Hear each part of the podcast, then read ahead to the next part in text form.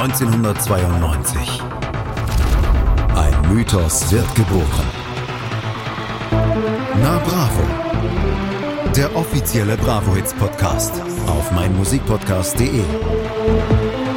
Viel Spaß auf der Reise mit Jenny Wu und Andreas Thies.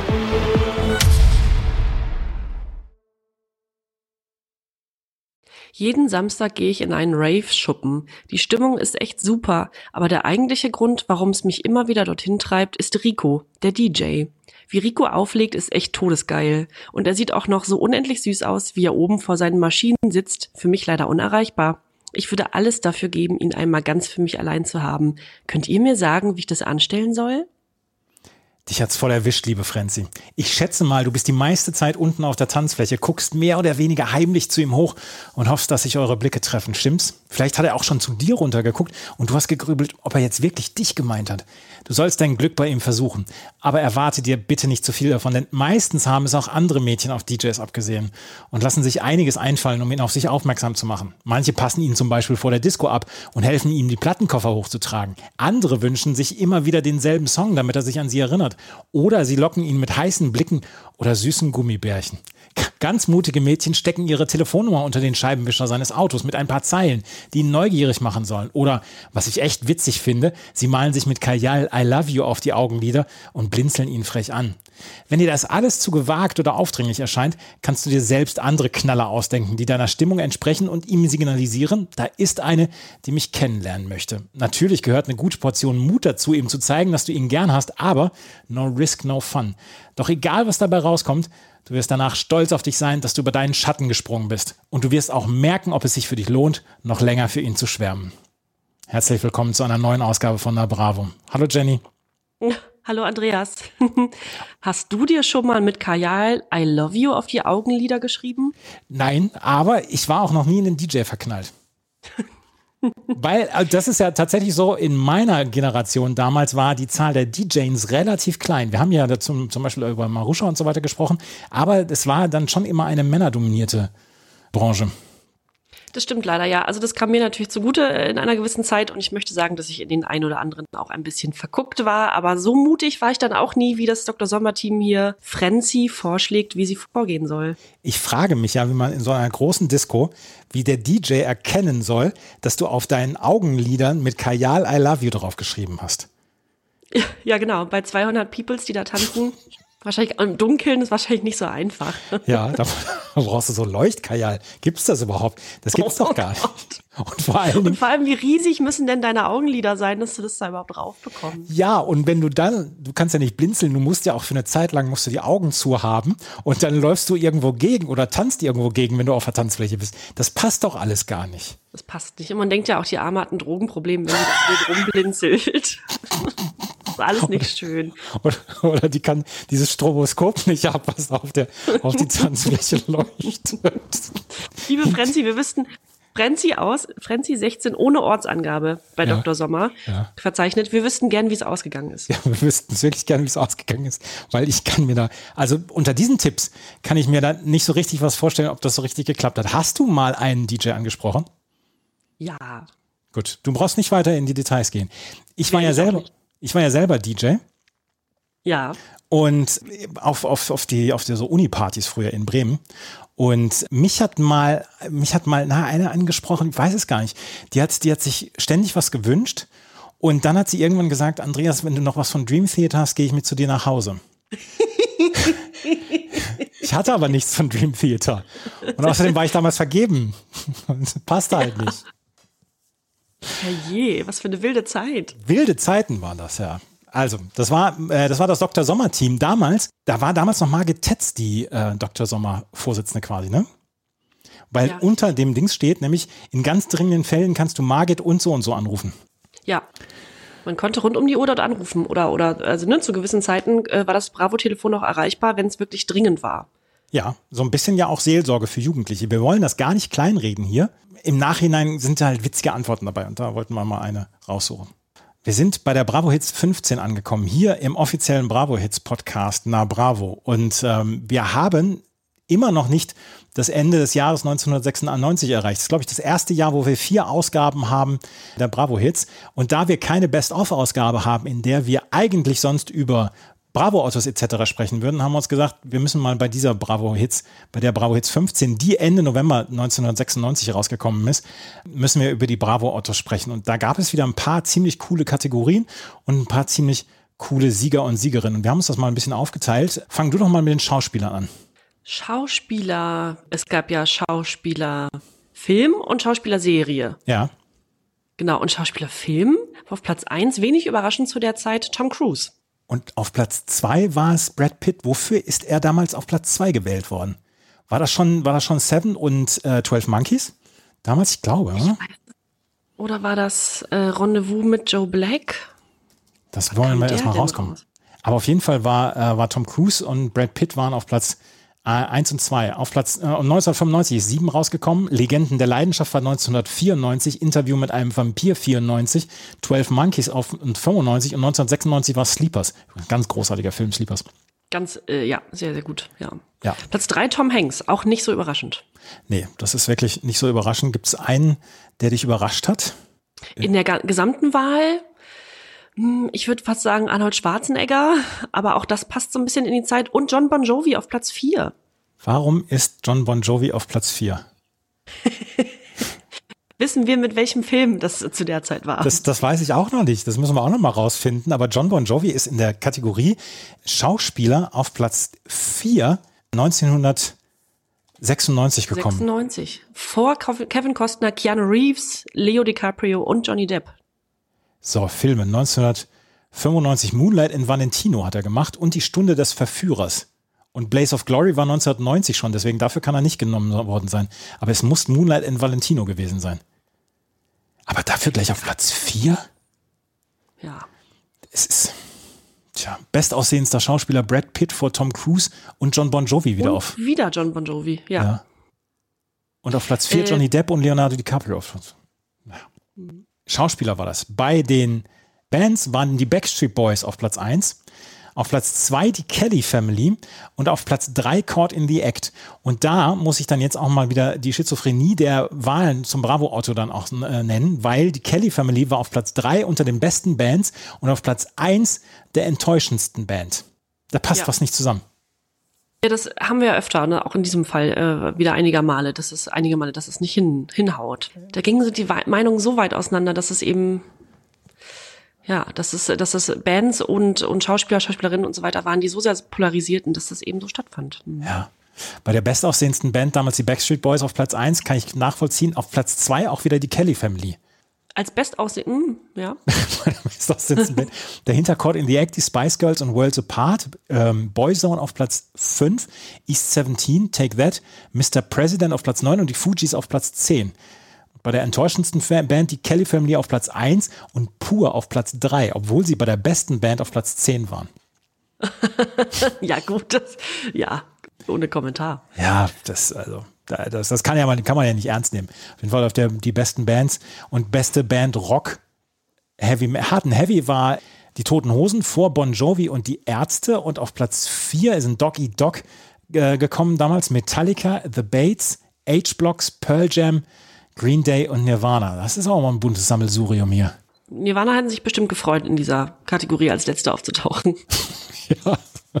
Bestaussehendste Band bei Hard und Heavy ist Bon Jovi geworden vor die Ärzte, Toten Hosen, Doggy Dog, Pearl Jam, Metallica, Bates, Edge. Die kennen nur zehn Bands. Ja. Manowar auf Platz 10 bei den bestaussehendsten Bands. Hard and Heavy. Naja. Ja, gut. Habe ich jetzt gar nicht mehr so vor Augen. ich möchte, dass du mir über Schauspielerinnen erzählst. Schauspielerin, ja, äh, auch schön, finde ich persönlich ja sehr schön. Sandra Bullock auf der Eins bei den besten Filmschauspielerinnen. Platz zwei Michelle Pfeiffer, auch keine Überraschung. Platz drei Pamela Anderson als Filmschauspielerin. Bin Welchen Film betraf das? Bob Barbwire? Ja. Es muss Barb Wire betroffen haben und ich glaube, ich glaube wirklich, dass die Bravo, da wahrscheinlich Leser, dann streng danach gegangen sind nach ihrer schauspielerischen Leistung in Barb Wire. Das nehme ich an. Na? Also was anderes kann ich mir halt nicht vorstellen. Nein, überhaupt nicht. Die ja, klasse, die hat das gut gemacht. Ja. Die Pamela hat die das gut gemacht. Ja, ja. Und äh, ach so, der Rest dieser Kategorie, da würde ich fast sagen, drei, vier davon könnten immer noch auftauchen, wobei Demi Moore, Whoopi Goldberg auf der vier, auf der fünf, Nicole Kidman, auch immer noch hochgefragt, eine der bestbezahlten Schauspielerinnen, Demi Moore auf der sechs, Julia Roberts Platz sieben, Platz acht Alicia Silverstone, es war ihre große Zeit. Ja. Liv Tyler auf der neun, hm, ja, Liv Tyler. Und äh, Winona Ryder, ja, eine, also wirklich eine, meine immer noch Traumfrau. Der ganze Stil, dieses ganze Auftreten, alles an der fand ich toll, Liv Tyler. Find Bei. Winona Ryder. Und äh, äh, bei Liv Tyler. Ah, Entschuldigung. Bei äh, Winona Ryder auch tatsächlich. Ja. ja, länger nicht, nichts mehr von ihr gehört. Und bei den bestaussehenden Schauspielerinnen, Sandra Bullock auf der Eins auch und vor Pamela Anderson auf der Zwei. Sandra Bullock, unser fränkisches Mädchen. Richtig, ja, muss man immer erwähnen. Wenn da irgendwas Deutsches drin ist, muss man das unbedingt in einem deutschen Podcast, im deutschen Radio, im deutschen Fernsehen, muss man erwähnen. Finde ich, finde ich total. Und ich mag es total gerne, sie Deutsch sprechen zu hören. Ja, das klingt tatsächlich sehr schön, ja. David Duchovny, der kann, glaube ich, nicht Deutsch sprechen. Der ist auf Platz 1 bei den TV-Stars männlich. Damals Akte X. Das ist, das ist kein Problem. Auf Platz 2, und das hat mich wirklich überrascht, Jared Leto. Der ist damals für die Serie, für welche Serie ist der denn nochmal damals nominiert worden? Das war Willkommen im Leben. My So-Called Life im, im Englischen, ist der nominiert worden und ist damals auf Platz 2 gekommen. Und ich möchte sagen, irgendwann vielleicht kommt diese Band nochmal bei den Bravo Hits vor, aber, das ist jetzt vielleicht ein Hot Take und vielleicht verlieren wir einige Hörerinnen und Hörer jetzt, aber 30 Seconds to Mars ist eine der grausligsten Bands, die es im Moment gibt. Das lasse ich so, ich mö- möchte mich dazu nicht äußern, aber ich möchte mich zu Jared Leto äußern. Das, äh, ich finde es nämlich wunder, wunder, wunderbar, dass er auf Platz zwei gelandet ist. Und ich finde es auch okay, dass er hinter David Duchovny gelandet ist. Und vor Ralf Bauer, auch das. Ich habe diese Serie geliebt, Willkommen im Leben, ich, äh, mit Claire Danes äh, in der Hauptrolle. Und man fühlte sich, also viele meiner Freundinnen zu der Zeit fühlten sich absolut in dieser Rolle. Claire Danes spielte also eine zurückhaltende Schülerin, eher so ein bisschen äh, in sich gekehrt und Jared Leto war quasi der, der Star der Schule, ein wunderschöner, auch ein bisschen kühler, äh, unzugänglicher, äh, bildschöner junger Mann, ja, an dieser, an dieser Highschool. Also natürlich auch viel älter als, als, als die Rolle, die er gespielt hat. Aber alle Mädels damals aus meinem Freundeskreis waren natürlich in Jared verknallt, wegen dieser Serie. Habe ich sehr gern geguckt. Ich habe die Serie nie gesehen. Ich glaube, das muss ich nochmal nachholen. Ja, unbedingt. Ja, aber was finde ich auch in, in Wikipedia-Einträge gehört, zum Beispiel von, ich sage jetzt mal Steven Dürr, ist zum Beispiel, dass er in der Kategorie TV-Stars männlich zwei Plätze nur hinter Jared Leto war. Steven Dürr aus, ich glaube, gute Zeiten, schlechte Zeiten? Oder, nee, unter uns war er dabei. Unter uns. Auf Platz 5 Andreas Brucker aus Verbotene Liebe. Auf Platz 6 Benno Fürmann, der heute ja eher der, so der Charakterdarsteller ist. Auf Platz 7 David Hasselhoff. Auf 8 Joe Lando von Dr. Quinn. Auf Platz 9 Jeremy Jackson, ich glaube von Baywatch, der hat den Sohn von David Hasselhoff gespielt. Ja. Und auf Platz 10 David, David Chocacci. auch aus, auch aus Baywatch. Bestaussehendster Schauspieler ist Jared Leto vor David Duchovny und Ralf Bauer geworden. Steven Dürr auf Platz 4 wieder. Die kennen nur 10 Leute hier. Es sind Ja. immer die gleichen 10. Ja, es sind, aber ja gut, wer war, was, was war sonst? Baywatch war groß zu der Ja. Zeit. Akte X, Diese ganzen Vorabendserien. ja. Es, es waren halt immer die gleichen, ne? Ja. Tja. Auf jeden Fall Steven Dürr zwei Plätze hinter Jared Leto. Ja. ja. Der hatte auch nie wieder so eine gute Zeit. Nee, ich habe noch eins. Sänger. Sänger ist super. Auf Platz 1 Peter Andre. Ähm, Ja. Peter Andre vor Michael Jackson und vor DJ Bobo. Bei Sänger international. Ja. Auf Platz, Oh, DJ Bobo, das ist ja eine Frechheit. auf Platz 4 bis 6 Take That ehemalige Mitglieder. Mark Owen vor Gary Barlow und Robbie Williams. Auf Platz 7 Heath Hunter. Dein Heath Hunter ist auf Platz Ja. 7 in der Bravo-Autowahl 1996 geworden. Irre. Brian Adams, Paddy Kelly und Nas war auf Platz 10. Wow. Wow, okay. Spannend. Ja, Paddy Kelly und Nas hätte ich ganz vorne und Heath Hunter natürlich. Wo ist Hartmut Engler in dieser, in dieser, Ja, das wüsste ich allerdings auch gerne. ja, Der, der taucht da gar nicht auf. Der ist nur bei Bands dabei gewesen. ja, richtig. Aber Michael Jackson knapp vor ähm, DJ Bobo. Das, das kann man verstehen, das kann man nachvollziehen. Absolut. das ergibt total Sinn für mich. Ja, hast du noch was? Ich habe noch TV-Stars weiblich. Ja.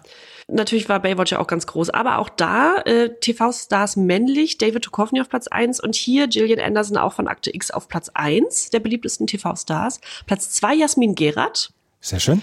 alte Bravo-Bekannte. Äh, auf der drei Valerie Niehaus. War alles, was war denn das? Verbotene Liebe? Verbotene Liebe. glaube. Und heute ist sie Ja. bei der Heute-Show.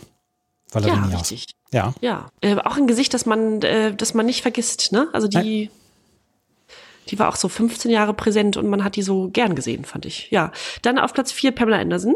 Auf der 5 Heike Makatsch. Dann Jenny Garth von äh, Beverly Hills.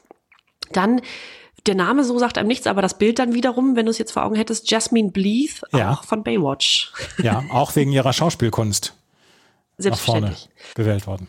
Richtig, noch vor Arabella Kiesbauer, die auch eine sehr gute Schauspielerin war. ja. Jane Seymour auf der neuen. Dr. Quinn war das damals, ne? Die Serie. Ja, genau. Und äh, Heather Locklear. Oh, Heather Locklear auf der 10. Die war ja auch, ich glaube, auch ähm, der Traum einiger Männer in der Zeit. Das kann gut sein, ja. Aber ich Beverly, ich war, war bei Beverly Hills, ne? Melrose Place war die. Melrose, Entschuldigung. Ähm, Ja, hab ich nie, aber hab ich es war ein und dasselbe. Ja, ja. es, war, es waren dieselben Geschichten, dieselbe Handlung, ja. Ja, und TV-Show des Jahres. Und vielleicht ist das so ein bisschen Einschleimerei gewesen von den Leserinnen und Lesern. Uh. Bravo TV, mit weitem Abstand vor Wetten, das und Arabella. Ja, klasse, aber äh, haut absolut hin für mich. Ja. Die Bravo Ottos 1996. Haben wir noch irgendeine Kategorie vergessen? Wir könnten noch zu der Sängerin gehen, einmal gerade. Die Sängerin hat nämlich Blümchen gewonnen, ganz klar, vor Alanis Morissette und Mariah Carey. Hätte ich auch gemacht. Ja. Die damals 17-jährige Blümchen. Ja. Blümchen vor Alanis Morissette und, und Mariah Carey. Auf Platz 4 Janet Jackson. Auf Platz 5 Tony Braxton. Auf Platz 6 Tina Turner. Madonna. Patricia Kelly auf 8. Celine Dion auf 9. Und Wickfield noch auf Platz 10. Hui. Ja. An Blümchenstelle würde ich mir das einrahmen. Das so ausdrücken und, drucken und einrahmen. Und immer, wenn man einen schlechten Tag hat, vergessen, dass man, dass man vor Janet Jackson, Mariah Carey und so weiter gelandet ist. Und Alanis Morissette. Ja. Ja. Wie viel Bravo Ottos Blümchen wohl geholt hat. Ich meine, das war ja damals dann durchaus eine, eine ordentliche Währung, weil es war die größte, größte Zeitschrift, größte Jugendzeitschrift in Deutschland und dann auch im Deutsch-Österreich-Schweizer Raum. Und ähm, das hatte ja dann schon was. So, ja, ja, absolut, das war die Währung, tatsächlich. Hm. Absolut. Jetzt gucke ich mal, ob wir noch ein paar mehr Namen haben. Beste CD damals, Herzfrequenz von Blümchen mit Ja. 56 Prozent. Vor Jagged Little Pill von Alanis Morissette und dann Mariah Carey und Tony Braxton Secrets auf Platz 4. Und dann haben wir noch Tina Turner, Wickfield und The Best of Janet Jackson. Es sind immer die zehn gleichen Namen. Ja. Aber es sind auch die, die so sehr prominent in der Bravo waren Ja. in, in, in diesem Jahr. Wenn man Enttäuschendste da Sängerin, durchblättert und guckt. ja, enttäuschendste Sängerin und Wickfield auf Platz 1 vor Madonna. Damals, die war nämlich nicht unter den Top 10 bei den besten Sängern. Ja. Die Bravo Autos 1996. Wir kommen nämlich so langsam ins Jahr 1997 und im November 1996 kam die Bravo Hits 15 raus. Und gleich werden wir über die Bravo Hits 15 sprechen, die nämlich Queen unter anderem hat. Donna Lewis hat sie. Die Toten Hosen natürlich mal wieder. Bürgerlies Dietrich. Jamiroquai taucht zum ersten Mal auf. Wir haben Faithless wieder dabei. Natürlich haben wir Scooter wieder dabei und so viel mehr. Und darüber sprechen wir gleich über die CD 1 der Bravo Hits 15 aus dem November 1996 hier bei meinmusikpodcast.de und Na Bravo, dem offiziellen Bravo Hits Podcast. CD1 der Bravo Hits 15 eröffnet mit einer Band, die da schon so ein bisschen ihr Erbe ja angetreten hat. Jenny, der Platz ist für dich bereitet. Stell uns CD1 vor. Ja, herrlich. Das ist wirklich mal ein Brecher. Beginnen die Ausgabe 15, genau, mit einer riesigen Band und einem Todestag. Queen mit Too Much Love Will Kill You. Zum Zeitpunkt des Erscheinens dieser Bravo Hits Ausgabe im November 96 war Freddie Mercury genau fünf Jahre verstorben. Dieses Lied Too Much Love Will Kill You hat Brian May eigentlich geschrieben für das Queen-Album The Miracle. Äh, 1989 wurde das veröffentlicht, aber dieser Song schaffte es nicht rauf. Vermutlich, äh, weil man sich damals entschied, keine einzeln von Bandmitgliedern geschriebenen Songs zu veröffentlichen. Und somit stand er also erstmal hinten an. Aber 1992, also ein Jahr nach Freddie Mercurys Tod, spielte Brian May das Stück auf einem äh, Tribute-Konzert für Mercury im äh, Wembley Stadion und veröffentlichte es dann als Single auf einem Soloalbum.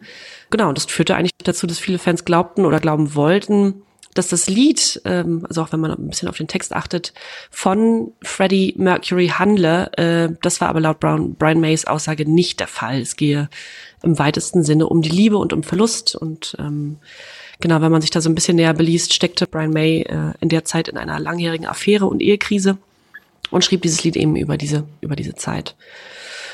Ja, und Too Much Love Will Kill You kam dann 1996 nochmal und dann wirklich als Queen-Song heraus. Es gab nämlich eine Aufnahme von 1989 noch, auf der selbst Freddie Mercury es tatsächlich einsingt. Und diese Single erschien dann auf dem Queen-Album Made in Heaven äh, Postmortem von, von Mercury. Die Brian May-Version von 1992 war kommerziell tatsächlich erfolgreicher als die dann nochmal 96 veröffentlichte Single und hatte Chartplatzierungen von Platz 1 in den Niederlanden bis Platz 5 in Großbritannien, Platz 4 in Norwegen, Platz 2 in Belgien und so weiter. 1996 war der höchste Chart-Einstieg dann allerdings nur in Belgien auf Platz 10. Too Much Love Will Kill You von Queen. Ja, Platz zwei belegt eine meiner Lieblingsbands aus der Zeit. Das ist nun auch kein Geheimnis mehr, die Kelly Family mit Every Baby ähm, der zweiten Single-Auskopplung aus ihrem Album Almost Heaven, das ich natürlich besaß und rauf und runter hörte natürlich. und auswendig konnte. Selbstverständlich. Es ist eine, ich würde sagen, eher schwierige Ballade von, von Maite Kelly gesungen. Ähm, relativ hoch. Du willst ausholen, oder? Du, hast du was auf dem Herzen, Andreas? ich, ähm, also der Text lautet ja, Every baby needs a mama, needs a papa. Ne? Mhm. Und dann geht's so weiter. Und als ich das das erste Mal jetzt, du hattest mir mal den Songtext dann auch auf, auf Deutsch geschickt und so weiter, weil das in der einen Bravo-Ausgabe übersetzt worden ist, ähm, dann habe ich das erste Mal dran gedacht, als ich, als ich den Text gelesen habe, hier, every baby needs a mama, needs a papa, close at hand, every baby needs a mama, needs a papa to hold their hand. Und dann hab, musste ich an den alten Werbespot denken. Ich hoffe, den kennen noch einige. Wir sind die Wauzis, haben keine Mama, haben keinen Papa, niemand hat uns lieb.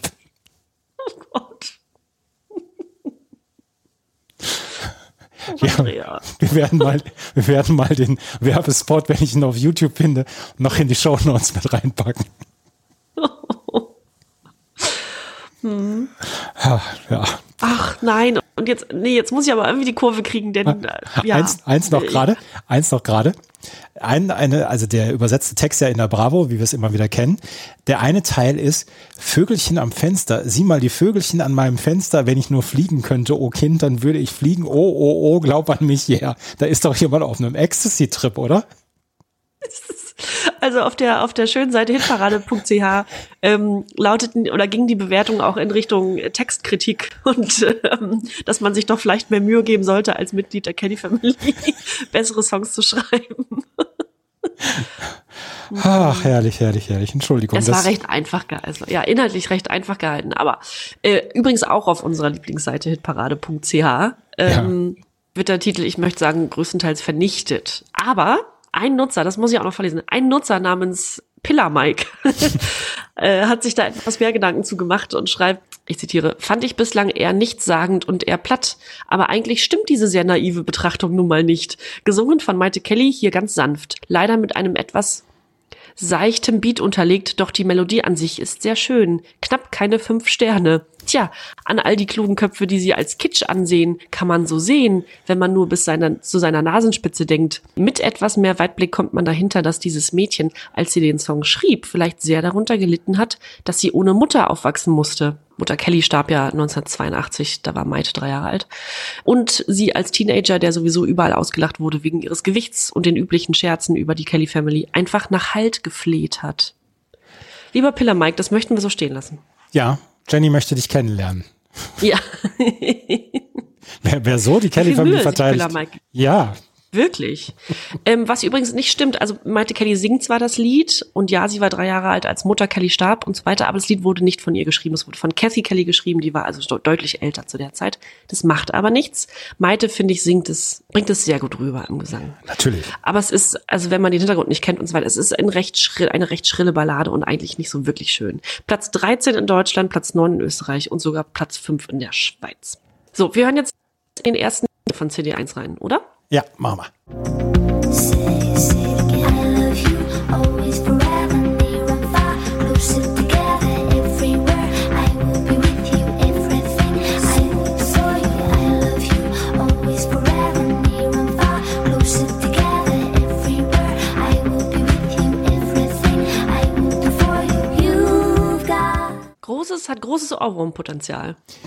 Definitiv. Und ich äh, habe mich gewundert, dass der Song so alt schon ist. Ich habe den deutlich später verortet.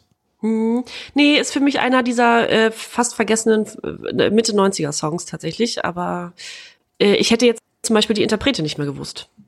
Doch, das wusste ich Donna Luis noch. Und der, das ist ja ein Song, der heute noch im Formatradio gespielt wird. Schon, ja. Ja, ich habe gedacht, der ist also 2002, 2003 oder so rausgekommen. Aber 96, damit habe ich nicht gerechnet. Nee, aber gut, also in dieser Zeit verschwimmt auch alles, ne? Zwischen, ja. ich glaube, zwischen 93 und 2001 war bei mir, das war eher alles eine Matsche, aber ja. Nee. Ja. Das glorreiche, das wunderschöne Musikjahr 1996. Zu Donna Louise selbst gibt es eigentlich gar nicht so viel zu erzählen, weil die ja, kommerzielle Karriere der Sängerin recht kurz oder recht zügig verlief. Lewis ist 1973 in Cardiff, Wales geboren und studierte am Welsh College of Music and Drama. Sie begann nach ihrem Abschluss in lokalen Bands als Sängerin und Songwriterin zu arbeiten und ab 1990 tourte sie in Piano-Bars durch ganz Europa. In einem eigens eingerichteten Tonstudio nahm Louis einige Demos auf, die 1993 bei Atlantic Records einen derartigen Eindruck hinterließen, dass sie einen Plattenvertrag angeboten bekam. Das sagt jedenfalls Wikipedia. Ihr Debütalbum Now in a Minute war ein weltweiter Erfolg. Die Auskopplung I Love You Always Forever wurde zur bis dato meistgespielten Radiosingle der USA. Also bis 1996 meistgespielten Radiosingle der USA. Und äh, außerdem ein weltweiter Charterfolg, also Platz zwei und Gold in den USA, Platz drei in Österreich, Platz fünf in Großbritannien, Platz sieben in Deutschland und jeweils mit der goldenen Schallplatte ausgezeichnet in Deutschland und äh, Großbritannien. Ja. Und ja. ist sehr, sehr langlebig, läuft heute noch. Läuft heute noch, läuft überall und läuft auf YouTube auch noch wahnsinnig gut. Das hat äh, über 28 Millionen Aufrufe und wird auch immer noch wahnsinnig geklickt und kommentiert und so weiter. Das, äh, das ist immer noch ein Renner.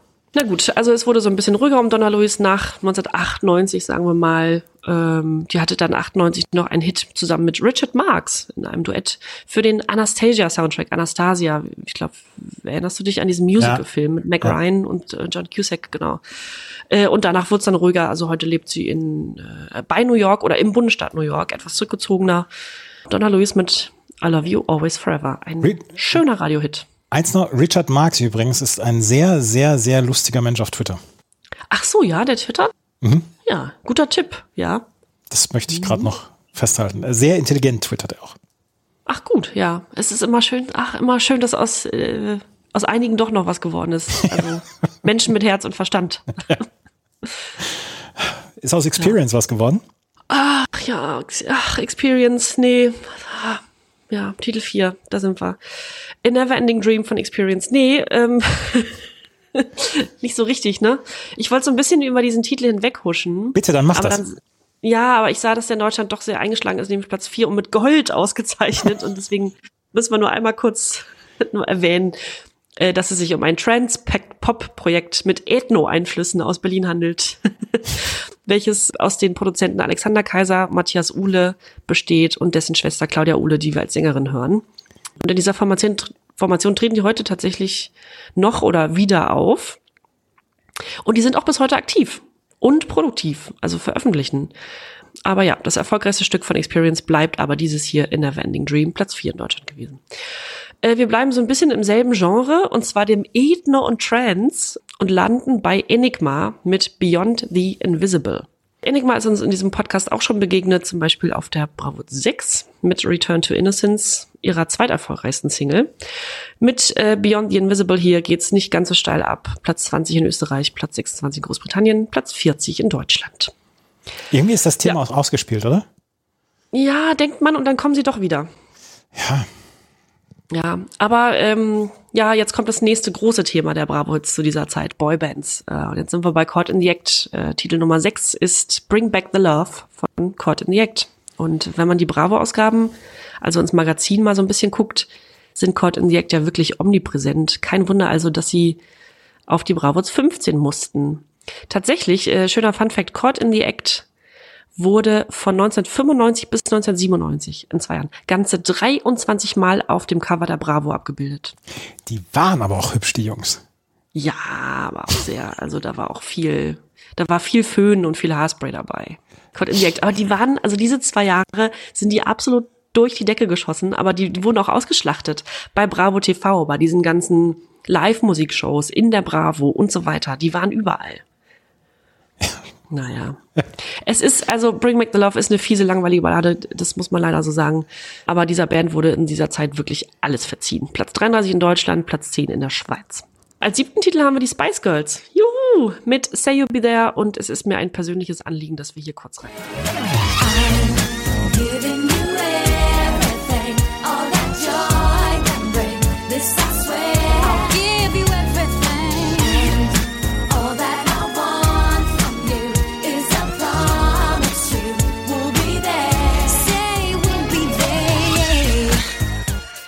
Das grooved. Ich habe mitgesungen, ja. Ich habe nur ein bisschen grooved, oder? mitgegroovt. Ja.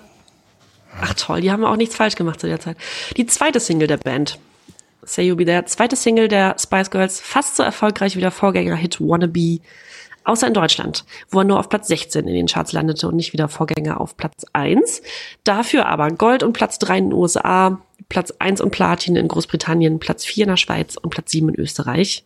Ja, Say You Be There erschien im Oktober 96 und im Dezember 96 folgte schon ihre dritte Single To Become One, die wir dann ganz sicher beim nächsten Mal besprechen werden. Und dann ging das bis 1998 so weiter, dass die Spice Girls drei Singles pro Jahr veröffentlichten. Ein ganz schön ordentlicher Output.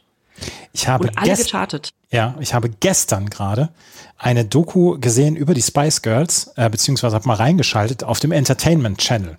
Man muss nicht unbedingt die tiefsinnigsten Reportagen und so weiter dort erwarten, aber mit welcher, mit welcher Akribie und mit welcher Nachhaltigkeit die damals an ihre Karriere drangegangen sind und mit welchem, mit welchem Vorsatz, wir wollen berühmt werden, wir wollen das unbedingt, dass das, dass dies, dass das läuft das ist schon bemerkenswert damals gewesen. Wir haben beim letzten Mal schon darüber gesprochen, dass die eigentlich äh, schon 94 oder so zusammengestellt worden sind, dann anderthalb Jahre auf der, auf der Suche nach einer Plattenfirma waren und dann auch Produzenten gesucht haben und so weiter.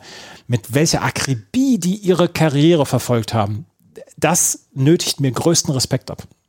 Ja, das sieht man aber, ich glaube, also an diesen Individuen, die die Damen ja sind, ähm, sieht man das auch ganz gut, also wie die, wie sich ihre Karrieren dann danach entwickelt haben. Die haben ja auch nicht losgelassen. Also im Sinne, also ganz positiv gemeint. Die haben ja, die haben ja ordentlich was draus gemacht und die waren eben auch, ja, Showgirls. Also die waren für die Bühne, für die, fürs Entertainment, für die Medienbranche gemacht und ähm, das wollten die also sehr unbedingt. Und dann machst du aber wenn du so in den Kosmos geworfen wirst von 0 auf 100 zu fünft und bist auf der ganzen Welt unterwegs, musst du, also die, mittlerweile weiß man ja auch, die kamen ja überhaupt nicht miteinander klar zwischenzeitlich. Ja? Da wurde ja ordentlich gezickt und gestritten und so, das ist ja auch klar. Aber da musst du ja ein Level an Professionalität wahren, damit du das jahrelang so durchziehst. Ne? Ja, absolut. Absolut. Also ich habe da höchsten Respekt vor. Es ist nicht immer meine Musik gewesen, aber ich habe vor dieser Band und wie sie ihre Ziele verfolgt haben, höchsten Respekt. Definitiv. Äh, Das Video, kannst du dich an das Video zu dieser Single erinnern? Noch? Nein, leider nicht. Bisschen spacig und so weiter. Und die Damen tragen also so Lackoutfits und sehr wahnsinnige Frisuren. Also da muss auch wieder eine Menge Haarspray für draufgegangen sein. Aber ich weiß, dass wir es nachgedanzt haben und alles an dem Video fand ich geil. ich fand- So. Ja, ich fand's fantastisch. Und jetzt, äh, das darf man auch so ankündigen, folgt ein Übersong. Blackstreet featuring Dr. Dre und Queen Pen, die leider immer vergessen wird, mit No Diggity. No Diggity oder No Diggity wird mir bis heute im Freundes- und ähm, weiteren Amüsierkreis um die Ohren gehauen. Der wird einfach nicht schlecht, der Song, oder? Der wird nicht schlecht, nein. Ist, ähm, da bin ich komplett auf deiner Seite. Das ist ein Übersong und der, der strahlt so viel Coolness aus. An dem Song ist auch nichts gealtert und deswegen können wir euch jetzt schon versprechen, dass ihr den nachher noch hören werdet. Den werden wir noch hören. Er hat über 266 Millionen Aufrufe auf YouTube. Der wird immer wieder gehört. Und ich sag dir, auf jeder Hausparty wird das Ding angeschmissen. Klar. Also kurz zu Black Street, weil wir sie noch nicht hatten. Wurde, wurde 91 als R&B-Duo gegründet und feierte 93 die ersten Erfolge. Große internationale Durchbruch dann mit eben diesem Lied 1996 No Diggity. Platin und Platz 1 in ihrer Heimat, den USA. Platz 1 und Platin in Neuseeland. Platz 3 und Gold in Schweden. Platz 9 und Doppelplatin in Großbritannien. Platz 14 in Deutschland und so weiter. Danach folgte so ein recht veritabler kommerzieller Durchlauf bis 99. Äh, und da verzeichneten sie dann aber auch ihre letzten Chart-Eingänge. Erhielten 98 nochmal den Grammy für den besten R&B-Auftritt eines Duos oder einer Gruppe mit Gesang. So habe ich das mal grob übersetzt. So hieß diese Kategorie. Aber wir werden später nochmal in dieses Lied eben reinhören. Übersong. No Diggity von Blackstreet featuring Dr. Dre und der Rapperin Queen Pen, die heute übrigens ja Schriftstellerin ist. Ja. Oh, So kann man das sagen, ja. Ähm, genau, wir hüpfen von einem Party-Song zum nächsten zu Jamiroquai mit Virtual Insanity. Und der dürfte sicher den meisten Hörerinnen und Hörern bekannt sein, aber ich reiß nur noch mal kurz die Biografie der Band an. Jamiroquai wurde 1992 in London von J.K. gegründet und ist in der Funk- und Acid-Jazz-Bewegung zu Hause. Gibt sie bis heute und das einzig verbliebene Mitglied der Band ist auch immer noch der Frontmann J.K. Ansonsten hat sich das über die Jahre extrem äh, geändert und da sind also Leute ein- und ausgestiegen und so weiter, vor allem für diese Live-Performances, aber J.K. zieht das Ding eben durch seit 1992 und um sich der Größenordnung der Band nochmal bewusst zu werden, Jamiroquai haben bis 2017 mehr als 26 Millionen Alben verkauft. Ihr drittes Album Traveling Without Moving, das 1996 erschien, hält einen Guinness-Weltrekordeintrag für das bestverkaufte Funk-Album aller Zeiten. Und Virtual Insanity, das Lied, was wir hier auf der Bravoz haben, eben von diesem Rekordalbum auch, schaffte es auf Platz 1 in Italien, Platz 3 und Platin in ihrer Heimat äh, Großbritannien, Platz 7 in Finnland und Platz 63 in äh, Deutschland nur. Ähm, das Video dazu, daran kannst du dich sehr gut erinnern, nehme ich an. Das ist das das Video mit dieser äh, mit diesen Laufbändern oder diesen diese Bänder, die so immer so sich bewegen und er muss dann immer da drüber laufen? Das ist das, ne? Ja. Ja, genau. Das, daran kann ich mich sehr gut erinnern. Vor allen Dingen, weil man in der Disco, wenn man diesen Song hört, nicht anders tanzen kann, als mit dem Fuß Als- über den Boden zu wischen. Ja, genau so. Genau Man kann das. die Füße nicht ja. anheben bei diesem Song. Man muss so tanzen wie Jamiroquai oder JK. So haben es auch sehr viele gemacht. Ja, und sie konnten auch alle genauso tanzen wie JK. Es, war, es sah immer, sah, das sah immer exakt genauso aus, ne? ja, absolut. Aber eben dieses Video bekam auch drei Nominierungen bei den MTV Music Awards und gewann davon zwei als Breakthrough-Video und als Video des Jahres. Ähm, was mir gar nicht so richtig bewusst war oder was ich jetzt mal nachgeschlagen habe, weil ich mal gucken wollte, wo Jamiroquai in ihrer ganzen Karriere ihre höchste Chartplatzierung in Deutschland hatten. Der höchste Chart-Einstieg oder, oder der höchste Chartplatzierung in Deutschland war Platz 28, 1998 mit Canned Heat. Das ist heftig. Aber die sind, die sind nie höher als 28 gekommen in Deutschland. Das hätte ich auch nicht so gedacht. Das, dacht, das dachte ich auch nicht. Dachte auch, dass die größer gewesen waren. Ein Freund von mir war, ist großer oder war großer, großer Jamiroquai-Fan und der hat JK mal auf der Straße in London getroffen und hat ein Foto von ihm gemacht. Das ist seine schönste Ach, Geschichte. Zu JK. Ja. Großartig. Der hat auch eine Wahnsinnsenergie, ne? Ja. Steckt auch ein bisschen, bisschen was im Popo, steckt da. Mhm. Titel 10 ist von einem Künstler, den wir schon mal besprochen haben. Und zwar Skilo. Diesmal mit dem Song Holdin' On, einem, wie ich finde, sehr okayen, sehr ruhigen Rap-Song, der im Refrain Simply Reds Holding Back the Years samplet.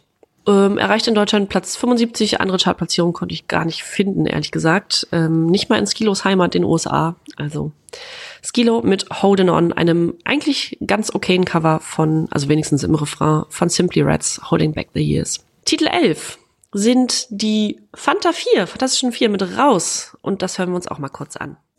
Ich kann nicht sehen, wie sie aussieht, kann nicht sehen, wie sie ausgeht, kann nicht sehen, wie sie nicht aus sich rausgeht, kann nicht sehen, wie sie sich auszieht, kann nicht sehen, wie sie hier morgens aufsteht, denn es steht mir bis hier. Sie muss raus, sie muss raus, sie muss raus, sie muss gehen. Sie muss raus, sie muss raus, sie muss raus, sie muss gehen. Cooler Song. Cooler Song. Ähm, ja, schwieriger Text. Also hast du dich mal mit dem Text, was heißt schwierig, aber es ist natürlich, es geht ans Eingemachte. Es es geht ans Eingemachte. Ist eine, ist eine Beziehungskrise und er will sie, will er sie hoffentlich rausschmeißen. Nicht umbringen. Genau, er will sie rausschmeißen und er, er fragt sich, wie er es am besten kommuniziert. Ja. Ein Kommentar unter dem YouTube-Video dazu lautet, die Fantastischen Vier sind einfach genial, wenn es darum geht, Gefühle, auch ungewöhnliche Gefühle, in Worte zusammenzufassen. Gefühle, von denen man vielleicht denkt, dass andere sie gar nicht haben, weil sie sich so seltsam anfühlen. Genau diese Gefühle beschreiben die Fantas einfach per per perfekt. Ich glaube, hier geht's um Gefühle. Ja, also ich mag diesen, diesen Song wirklich sehr, sehr, sehr gerne. Das gebe ich offen zu. Ich, ich weiß gar nicht warum, aber der, der hat nur, also ich mag den, den Beat, den Groove darunter und ich mag das, also sie haben ja die Möglichkeit immer wieder gehabt, zwischen, zwischen totalen Quatsch-Songs und dann auch wieder ernsthaften Songs oder dann auch so ein bisschen ja, äh, grooveneren Songs dann zu wechseln. Und raus finde ich, der, der gibt mir was. Das, ich finde den cool. Der ist ja, also wenn man jetzt gar nicht mal so auf den Text hört nur, finde ich, das ist eine der besten Nummern von den Fanta 4. Es ist natürlich, also je nachdem, welch, in welcher Position man sich befindet und so weiter, so ein Lied zu hören, das ist, äh, also ich finde es einigermaßen problematisch, wie darüber gesprochen wird, dass man, also wie, wie teilweise despektierlich ja auch über die Frau in der Beziehung gesprochen wird. Das ist natürlich, das ist ein Stilmittel und das ist klar, aber äh, das, also so nach dem Motto, jetzt musst du ja aber auch mal weg jetzt. Und wie sage ich dir das am besten? Das ist natürlich gut umgesetzt und es ist ein sehr, sehr guter Text. Aber ja, gut, man muss es abkönnen. Vielleicht würde dieser Text heute so nicht mehr getextet werden. 25 Jahre später. Das kann sein, ja. Ich habe immer gedacht, Schluss gemacht wird schnell, zack, über Nacht oder so. Doch das ist, ist es nicht. Der Weg zum Übernacht-Trennungsakt ist lang und abstrakt, denn der Glaube, dass es wieder mit ihr klappt, tappt blind durch dein Kopflabyrinth, bis es dich aus dem Takt bringt und die Tatsachen nackt sind. Für einen Rap-Text, der eigentlich, oder wo wir herkommen, Rap und Hip-Hop und so weiter, ist das auch relativ deep, möchte ich sagen. Ja, sehr gut getextet. Also wirklich, wirklich sehr, sehr gut. Aber genau, also wenn man sich, also inhaltlich, das ist harter Tobak Ja, zwischendurch. definitiv. Platz 56 in Deutschland, Platz 38 in der Schweiz. Raus von den Fanta 4. Äh, Wenn man bedenkt, übrigens vier Titel vorher oder sowas war es, sie ist weg, da wird noch gejammert und jetzt muss sie raus. Naja, Ja, jetzt entscheidet euch endlich mal, Michi Beck Ja. und Konsorten. ja, es war ein Prozess. Den nächsten sehr bekannten Coversong äh, hören wir auch mal kurz an. There's one thing that she don't need, it's another hungry mouth to feed in the ghetto. In the ghetto, in the ghetto, in the ghetto. People, don't you understand? The child needs a helping hand. He'll grow to be an angry young man someday. Take a look at you and me. Es ist no flies. Mach ruhig weiter. Ich könnte, aber ich mache lieber nicht weiter. Ja, das sind die, ähm, es tut mir richtig, es tut mir wirklich körperlich weh, das vorlesen zu müssen. Die Ghetto People featuring Elvis, also L Bindestrich oder minus V-I-Z, mit einer Cover Coverversion natürlich von In the Ghetto äh, Elvis Presley. Und ich muss, muss groß geschrieben, ich muss den Wikipedia-Eintrag zu diesem Lied vorlesen, beziehungsweise zu dieser Person dahinter. Es ist nämlich eine Ein-Mann-Maschine dieser Elvis featuring Ghetto People oder andersrum, nämlich Detlef Malinkewitz. Und ich, äh, genau, ich lese mal den, den Wikipedia-Eintrag vor. Malinkewitz trat Anfang der 90er Jahre als Elvis-Interpret in Las Vegas auf und veröffentlichte im Jahr 1993 die CD in Erinnerung The Very Best of Elvis Presley.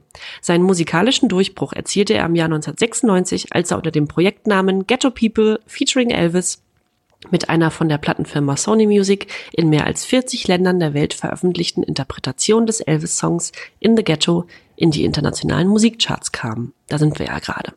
In Deutschland rangierte der Titel vier Wochen in den Top 10 und wurde für über 250.000 verkaufte Exemplare mit einer goldenen Schallplatte ausgezeichnet. Für den besten Coverhit des Jahres wurde Malinkewitz im Jahr 1997 gemeinsam mit den Ghetto People überdies mit dem RSH Goldpreis ausgezeichnet. So. So, jetzt wird's spannend. Im Anschluss an seine Musikkarriere studierte Malinkewitz Kommunikationswissenschaft, politische Wissenschaft und Philosophie in Aachen. Hier, wo vier Jahre später, wurde er von der Philosophischen Fakultät der Rheinisch-Westfälischen Technischen Hochschule in Aachen zum Doktor der Philosophie promoviert. Von 2009 bis 2015 arbeitete Malinkewitz als Referent des Aachener Oberbürgermeisters. Seit 2015 ist er für die Stadt Aachen als Kulturreferent tätig. 2018 startete er ein Comeback und produzierte in den niederländischen Wisselord Studios das Album Feeling Good unter seinem bürgerlichen Namen Detlef Malinkewitz, welches am 10. August 2018 veröffentlicht wurde.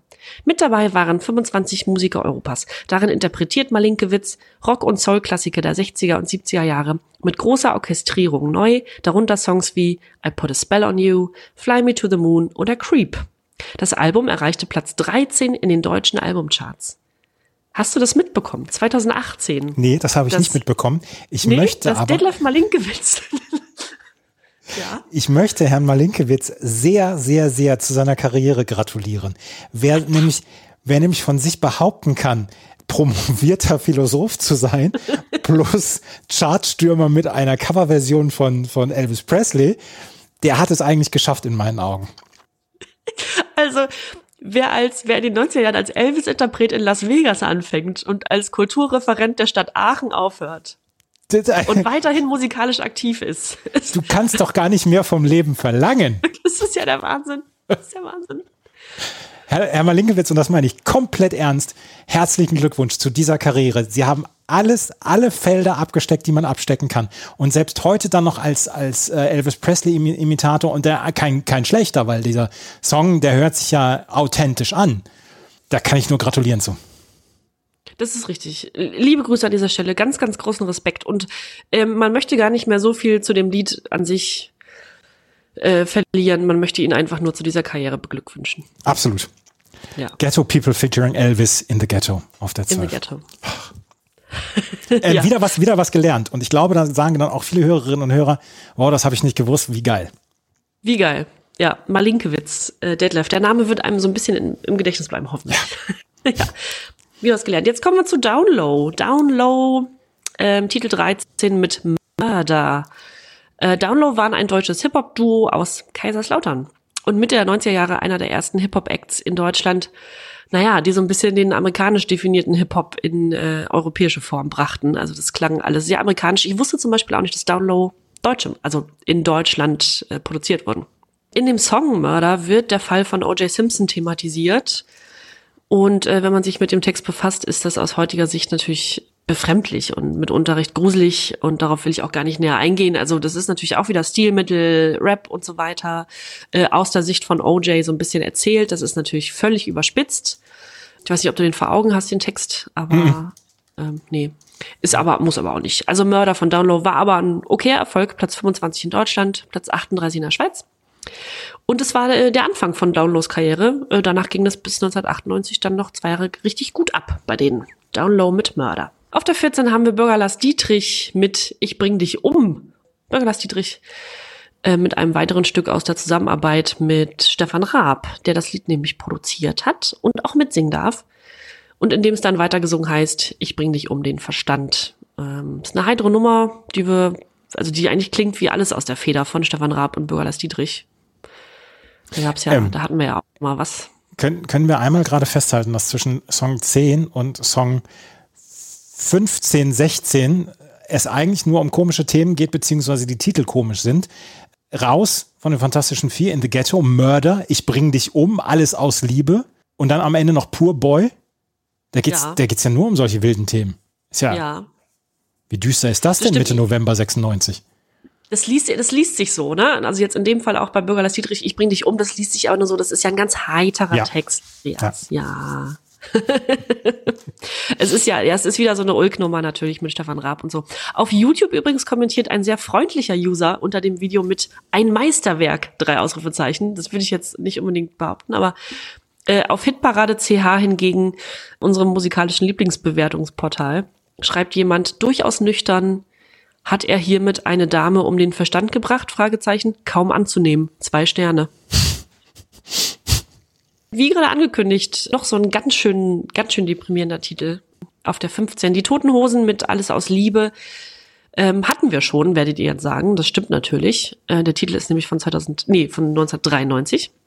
Aber hier ist er nochmal in einer Live-Version. Ähm, die Hosen brachten nämlich im Oktober 96 ihr zweites Live-Album im Auftrag des Herrn raus. Und daraus entnahm man diese Version für die Bravos 15. Alles aus Liebe in der Live-Version. Der erste Song, der, der zweimal auf der Bravo Hits drauf ist. Richtig. Das hatten wir noch nicht. Titel 16 bleibt ähm, nun ja punkig. Äh, The Bates mit Poor Boy. Ähm, wir fragten einander ja beim letzten Mal schon, ob die Bates eigentlich unter Punk liefen durften. Aber vielleicht ist es auch nicht unser Genre, um das weiter auszubauen und weiter drüber zu sprechen.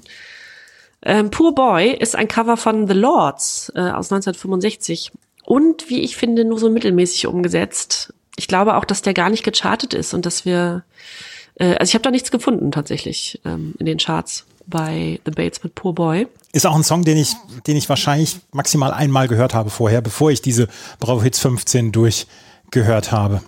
Ja, das Original kennt man. Also das Original ja, ist das auch ein, ist äh, ein, schönes Original, ja. Mhm. Ähm, vielleicht hören wir Poor Boy später nochmal. Und äh, ich mache weiter mit Titel 17. Und das sind Cucumber Man mit Ich kenne den Bruder, dessen Freundin und so weiter. Und das können wir auch mal anspielen. Ich kenne den Bruder, dessen Freundin hat eine Schwester, deren Vater früher mal sein Fußballtrainer war.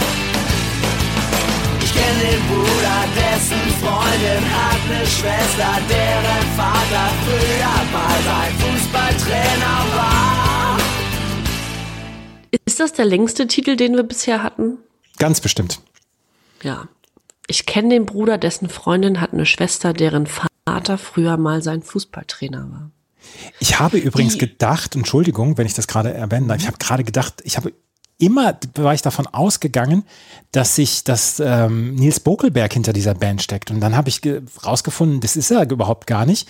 Und dann habe ich geguckt, ob Nils Bokelberg mal eine Band hatte. Fritten und Bier hieß die Band von, Ja. von äh, Nils Bokelberg. Und der hatte mit Cucumber Man gar nichts zu tun. Gar nichts zu tun, das stimmt. Aber es könnte man verwechseln, so ein bisschen ähnlich ist das schon. Und wenn man sich so die, das Video anguckt, beziehungsweise das Titelcover oder diese, das Cover dieser Single-CD, das könnte, das, es ist so ein bisschen ähnlich, auch vom Stil, vom Klamottenstil und so. Ähm, ja, nee, Cucumber Man sind, also in meiner Wahrnehmung jedenfalls, ganz, eine ganz und gar vergessene Band der 90er. Ähm, waren jetzt auch nicht super erfolgreich, aber äh, ich hatte die vergessen. Ich wusste nicht, dass die gibt. Ich kannte das Lied, ja, aber die waren, äh, das war, das war ein Phänomen. Und das war auch so ein bisschen ein Bravo-Hits-Phänomen. Ich mochte den Song damals. Ja, ja, absolut. Die sind ja, also die sind als Schülerband gestartet, ne? 1990, glaube ich schon. Zu dritt und in Norddeutschland, das klingt, ich finde auch, das ist so eine dieser Bands, die sieht man und hört man und weiß, das kann nur Schleswig-Holstein oder Niedersachsen sein. Tornisch, Uedersen, daher kommen die Jungs, weißt du. Ja, natürlich. Und die begannen als Coverband für die Red Hot Chili Peppers, beziehungsweise ähm, spielten also anfangs deren Songs nach, was man halt so macht als Schülerband. Man covert natürlich. Klar. Ja, genau. Und dann hatten sie so ein bisschen Bühnenerfahrung gesammelt, 92, 93 die ersten Veröffentlichungen, äh, erst noch auf Englisch und dann eben 1994 die erste eigenständige Cucumber Man Veröffentlichung, auch noch auf Englisch. Und dann äh, traten sie als Vorband von Fishmob auf, 1995. Gar nicht so erfolgreich, aber haben dann doch noch äh, einen Plattenvertrag bei Mercury Records bekommen, 1996. Ja, und dann kam das erste Album der Cucumber Man, äh, das übrigens den sehr schönen Titel hat, Früher waren wir besser. Ähm, und das enthielt dann nur deutschsprachige Lieder. Und diese Single eben durch diese Single, die auch auf der Compilation Bravo 15 zu finden ist, schreibt Wikipedia, ähm, wurde das Trio dann, ja, kurzzeitig leider nur populär.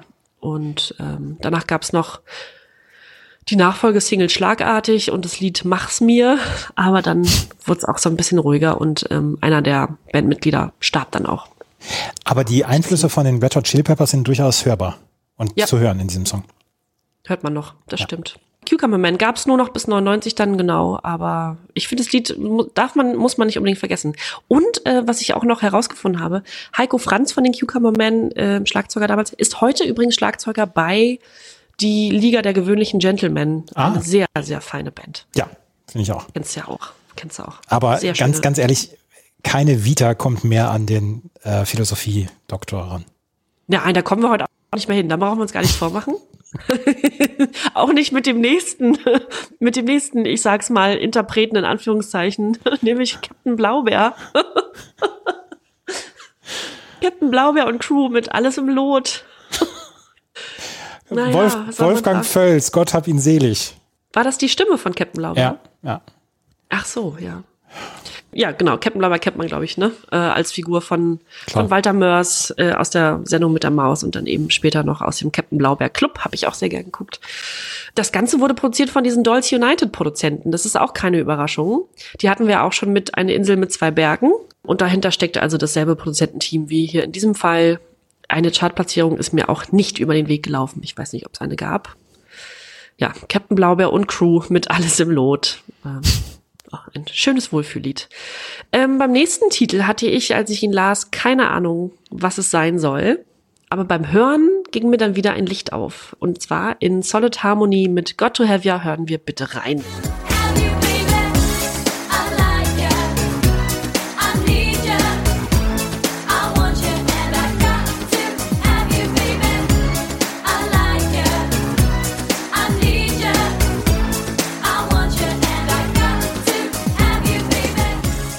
Geil. Solid Harmony mit IE am Ende.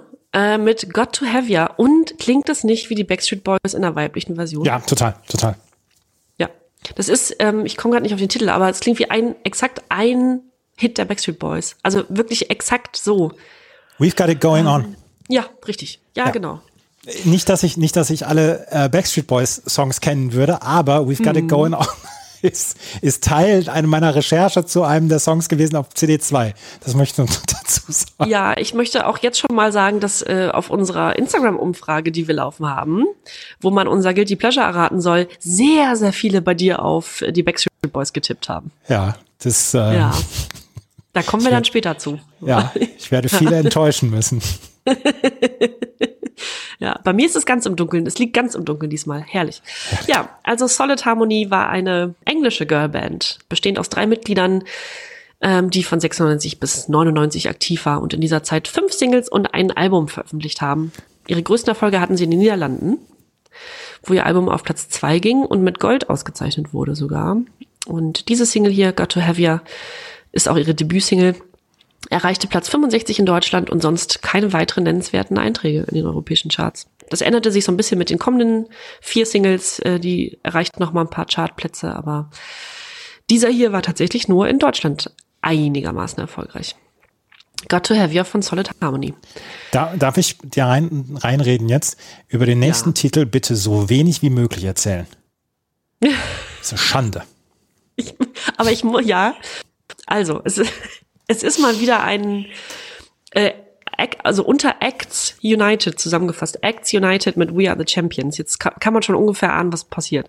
Es sind also wieder verschiedene Künstler und Künstlerinnen, die da zusammenkommen, um einen der größten Songs der Geschichte zu covern, nämlich We Are the Champions von Queen, äh, von ihrem Hit aus 1977, glaube ich. Das ist alles ganz schlimm und zum Vergessen, aber man möchte trotzdem wissen, wer dabei ist. Weil das, äh, also, wen würdest du gern dabei haben, der We Are the Champions von Queen am fünften Jahrestag von Freddie Mercurys Tod herausbringt? Ich hätte gerne Axel Rose dabei. Ja, nein. Erotic, DJ Bobo, Worlds Apart, U96, Scatman John, Masterboy und Mr. President. Ich habe, pass auf, ich habe hier, ich habe hier eine, eine Zeile zu dem, zu diesem Titel. Und das, also eine, man macht sich ja immer so Notizen, machen wir uns ja immer. Und hier steht einfach nur, was hätte ich, hätte Freddie Mercury dazu gesagt, in Klammern Erotic, zwei Fragezeichen. Äh, Es ist, äh, Ja. Wir werden unsere Hörerinnen und Hörer auch äh, auf Instagram mit dem Video dazu beglücken. Es gibt kein Video, es gibt also diesmal nicht so ein großes Live-Video eingesungen live, sondern einfach nur so ein Comic-Video. Aber äh, man muss sich das einmal anhören und diese sehr, teilweise sehr dünnen Stimmchen von Erotic und so weiter, Masterboy, in dieser Version zu hören, das ist schon irgendwie, also es ist schon, man muss es einmal gehört haben vielleicht, um zu verstehen, wie schlimm es ist. Eine kleine Geschichte zu, äh, was hätte der Künstler gesagt, wenn er gewusst hätte, dass das, dass die, diese Band das covert. 2003 hat das Popstars Produkt Preluders, damals diese Girlband, die von Pro7 damals gecastet worden ist, wo Detlef die Soest auch mit dabei war. Die haben Losing My Religion äh, von R.E.M. gecovert. Ja. Und dann war Michael Stipe bei ähm, Stefan Raab bei TV Total in der Sendung. Und da haben sie ihm das Video vorgespielt. Und er musste wirklich sehr, sehr aufpassen, dass ihm nicht die Gesichtszüge entgleiten. Und er hat gesagt, ja, kann ja jeder covern, wie er möchte. Ja, Acts Ja, was United. willst du sagen? Acts United. Ja. um Gottes Willen. Act United, ja, das ist aber äh, dann doch, ähm, so schlimm es auch ist, ein runder Abschluss, weil wir mit Queen die CD1 begonnen haben und jetzt auch wieder im weitesten Sinne mit Queen die T- CD1 abschließen. Das war die CD 1 der Bravo Hits 15, die am 15. November 1996 erschienen ist, kurz vor Jahresende. Und auf der CD 2, da fangen wir gleich mit einer Band an, unter deren Övre ich eben schon hervorragendes Fachwissen beitragen konnte, nämlich die Backstreet Boys. Das gleich hier bei meinmusikpodcast.de und na Bravo, dem offiziellen Bravo Hits Podcast. Wie baut man eine harmonische Beziehung zu seinem Hund auf? Puh, gar nicht so leicht. Und deshalb frage ich nach, wie es anderen Hundeeltern gelingt, beziehungsweise wie die daran arbeiten. Bei Iswas Dog reden wir dann drüber. Alle 14 Tage neu mit mir, Malte Asmus und unserer Expertin für eine harmonische Mensch-Hund-Beziehung, Melanie Lippisch. Ist was, Dog? Mit Malte Asmus. Überall, wo es Podcasts gibt. Wir sind bei CD 2 angelangt von der Bravo Hits 15 und jetzt darf ich euch die CD 2 vorstellen und wir fangen an mit dem Song der Backstreet Boys und natürlich muss ich ihn vorspielen, auch wenn ihr ihn alle kennt.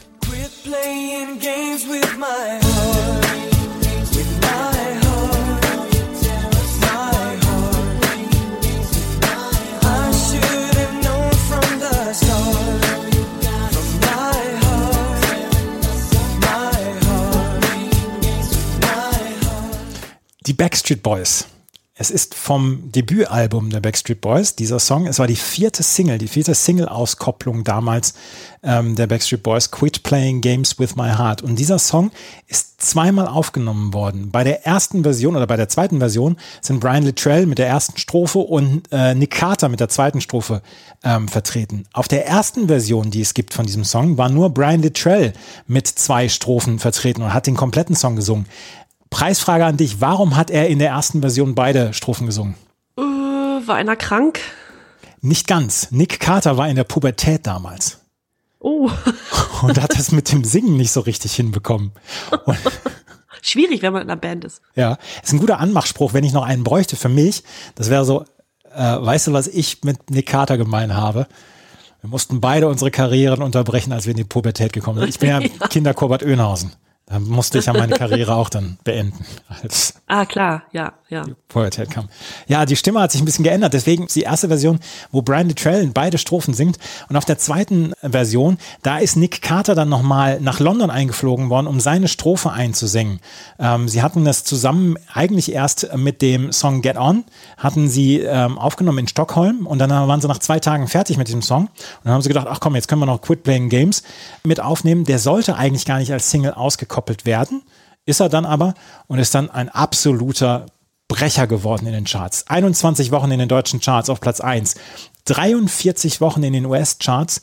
Auf Platz 2 ist er dort gekommen, hat eine Platin-Schallplatte bekommen, hat auch Platin in Deutschland bekommen. Auf Platz 1 in Österreich, auf Platz 1 in der Schweiz und auf Platz 2 im United Kingdom, in Deutschland, zwei Millionen Singles verkauft worden. Der Rolling Stone hat den Song auf Platz 26 in ihrer Liste der 75 größten Boyband-Songs aller Zeiten genannt. 2020. Ich habe mir die Liste gar nicht angeguckt, aber auf Platz 26 halte ich für relativ weit hinten, oder? Für die, ja. Backstreet Boys, ähm, waren die vielleicht mit anderen Songs dann nochmal vertreten? Das kann sein, das müssen wir nochmal nachholen, beziehungsweise vielleicht können wir diese Liste dann auch nochmal bei Instagram posten, aber sie waren in den US-Charts nur auf Platz zwei, weil äh, auf Platz eins von Notorious B.I.G., More Money, More Problems und Honey von Mariah Carey ihnen den Platz eins weggenommen haben. Ansonsten wären sie auf Platz eins gewesen. Und dieser Song ist halt unglaublich erfolgreich gewesen. Und ähm, es gibt eine italienische Version, Ita italienisch heißt er Non Pui La Schiama Cosi.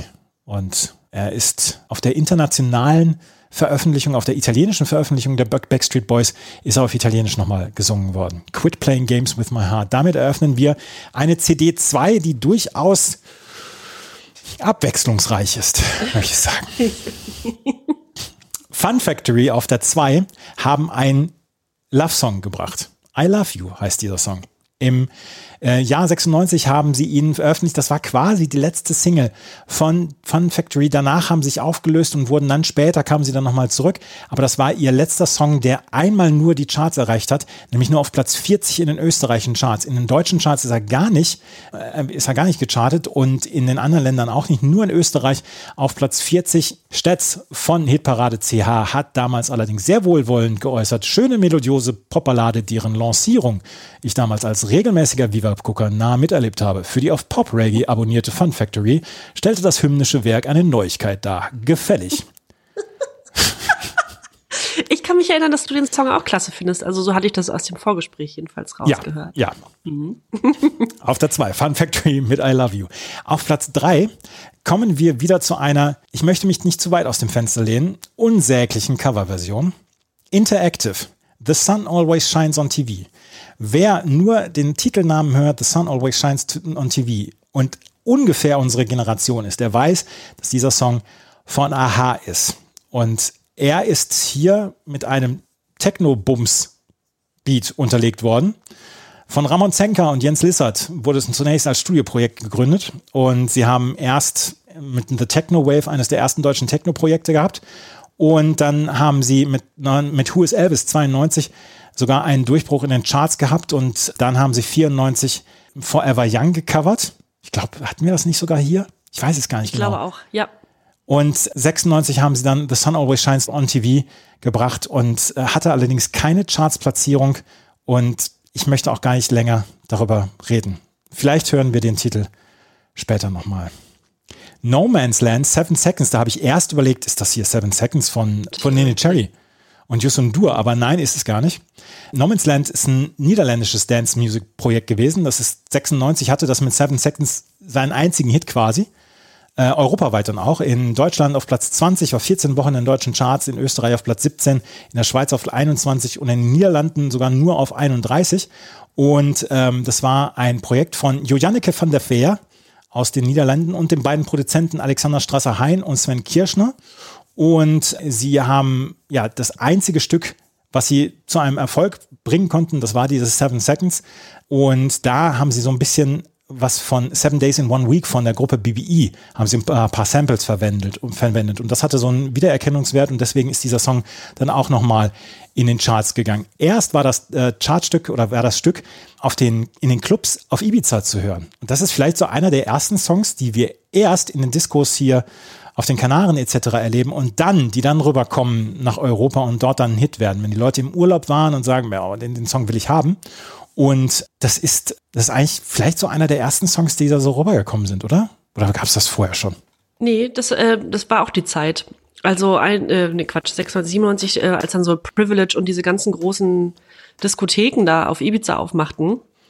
Und da ging das, da ging das los und schwappte das auch rüber. Das war dann wirklich so Urlaubsmusik, die es die es dann in den ganzen europäischen äh, Raum schafften. Ja. Auf jeden Fall in Deutschland auf Platz 20 gewesen. No Man's Land, Seven Seconds, niederländisches Dance-Projekt. Und Joanneke van der Veer ist ein wunderschöner Name. Sehr schöner Name. Auf der 5 ist R&B, Reality. R&B haben wir schon häufiger gehabt. R&B, Rolf Meyer-Bode.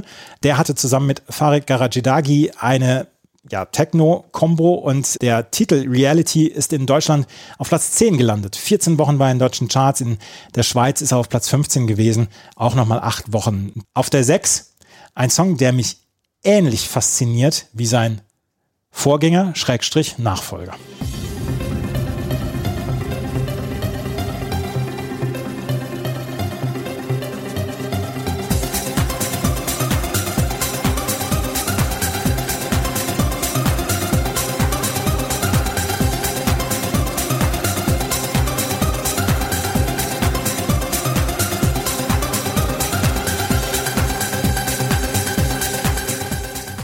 Salva Meer von Faithless. Ich habe es gerade eben schon erwähnt. Vorgänger, Schrägstrich, Nachfolger. Weil es war eigentlich vor, vor Insomnia ähm, war der eigentlich veröffentlicht worden. Damals war er schon so, so ein Club-Hit. Und nach Insomnia ist er nochmal wieder veröffentlicht worden. Und dann ist er erst richtig in die Charts gegangen. Und du kriegst mich ja komplett mit diesen Keyboard-Teppichen. Ja, das funktioniert. Ja. Und der Originalsong ist eigentlich zehn Minuten lang und ist sehr, sehr viel Sprechgesang. Und die weiblichen Vocal Sounds sind von Dido. Und äh, Dido ist die Schwester von Rollo, von dem Bandleader von Faithless. Dido, die ja später dann auch eine größere Solokarriere hatte. Und ja, der, der Remix äh, beziehungsweise die Neuveröffentlichung kam dann in den US Hot Dance Club Play Charts zweimal auf Platz 1. In den deutschen Charts ist er auf Platz 5 gewesen. In äh, Österreich auf Platz 9. In der Schweiz auf der 1 sogar war wieder ein äh, europäischer beziehungsweise ein Welthit. Und damals konnten Faithless gar nicht so richtig viel falsch machen und waren einer der größten Acts der Welt. Die haben ja auch dann auch bei Rock am Ring zum Beispiel gespielt. Ja, genau. Und das äh, funktioniert ja auch live, hatten wir auch beim letzten Mal schon drüber gesprochen, ne? Also Ja. dieser, genau, dieser Klangteppich, wie du sagtest, das fun funktioniert ja wunderbar, auch live. Salva Meer von Faithless, die können ruhig häufiger kommen. Wer allerdings häufiger immer kommt und immer dabei ist, das ist Scooter. Das ist HP Baxter. Und dieses Mal mit I'm Raving. Und ich musste lachen, als ich den Song wieder gehört habe, weil ich hatte ihn vergessen, ich hatte ihn verdrängt und auf der Festplatte war er ganz weit hinten. Aber I'm Raving ist eigentlich eine Coverversion von äh, vom Shut Up and Dance Track Raving I'm Raving. Und dieser, dieser Track ist eine Coverversion von Walking in Memphis von Mark Cohn. Und da möchte ich einmal den Text vorlesen, die Lyrics von, von I'm Raving, I'm Raving von Scooter. Put on my raving shoes and I boarded a plane. Touched down in the land where the skies were blue, in the middle of the pouring rain. Everybody was happy, energy shining down on me. Yeah, I've got a first class ticket, feel as good as a boy can be. Warte. Touched down in the land where the skies were blue, in the middle of the pouring rain. Der landet im Land, wo der Himmel blau ist, mitten im strömenden Regen. Ja. Das ist wohl ein ausgedachtes Land. Oder eine Metapher. Ja. ja, w- vermutlich. Das sind voll die Meta-Lyrics von, von, von H.P. Baxter. Ja. Hat er auch selbst geschrieben, ne? Natürlich. Ja. Ja, put on my raving shoes. Herrlich. Hat er, hat er da so Plateausohlen an? Nee, ne? Nee, oder? Nee, glaube ich nicht.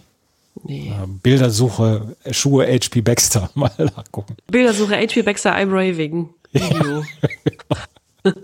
Aber auch, I'm raving, I'm raving. Ich fand den nicht so schlecht, darf ich das sagen? Ist nicht mein Guilty Pleasure, auch das an dieser Stelle, aber ich fand den nicht so schlecht. ich mag Walking in Memphis sehr, sehr, sehr, sehr gerne von Mark Cohn. Ja. Und ich bin dem ein bisschen gram, dem HP, dem HP, dass er diesen Song gecovert hat. Aber ich war zum Beispiel auch Cher sehr gram, als sie das gecovert hat. Vor allen Dingen, weil sie immer singt, singt Walking in Memphis. Äh, ja. Also du warst, du warst Scooter nicht böse, als sie die Miss Marple Melodie missbrauchten für ihre Zwecke. Das war was anderes. Gut, lassen wir so stehen. In Deutschland auf Platz 4, in den Niederlanden auf Platz 2 gewesen, in Finnland auf Platz 2 und in Österreich auch nochmal auf Platz 4, in der Schweiz auf Platz 13, in Schweden, da konnte er nicht so überzeugen, dort nur Platz 37. Die 7 mit Scooter I'm Raving. Auf der 8 eine Band, die wir wahrscheinlich auch nochmal hören werden mit Ain't Talking About Dub. Das war ihr erster Song und alte ähm, Sat1-Zuschauer, die Fußball geguckt haben, die kennen diesen Song noch.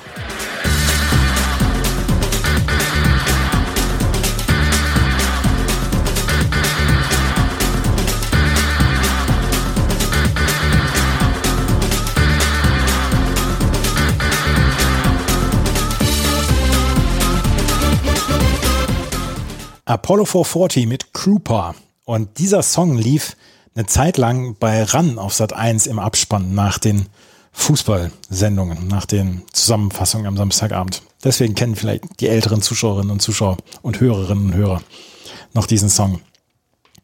Wen hat man da vor Augen? Johannes B. Kerner? Hat er das Nein, Zeit Rein? Reinhold Beckmann. Ach, Entschuldigung. Natürlich Reinhold Beckmann und Gabi Papenburg. Ja. Apollo 440 wurde von Trevor und Howard Gray äh, gegründet, sowie ähm, dem Gitarristen Noko 1990 schon gegründet worden, aber 1996 erst mit Trooper und dann 97 mit Ain't Talking About Dub die beiden größten Hits gehabt. Und Apollo 440 ist so eine Band, die dem man, denen man das Genre Big Beat so ein bisschen zuordnen kann, sind viele Bands dort in den 90ern dann auch sehr erfolgreich gewesen. Prodigy, Propellerhead, Chemical Brothers, Death in Vegas. Das sind so die Bands, die man unter dem großen Schirm Big Beat dann so ein bisschen einordnen kann. Ja, es gibt sicherlich noch feinere Unterteilungen. Und da waren Apollo 440 dann auch sehr erfolgreich. Ich meine, sie waren auf dem Trainspotting-Soundtrack auch mit drauf.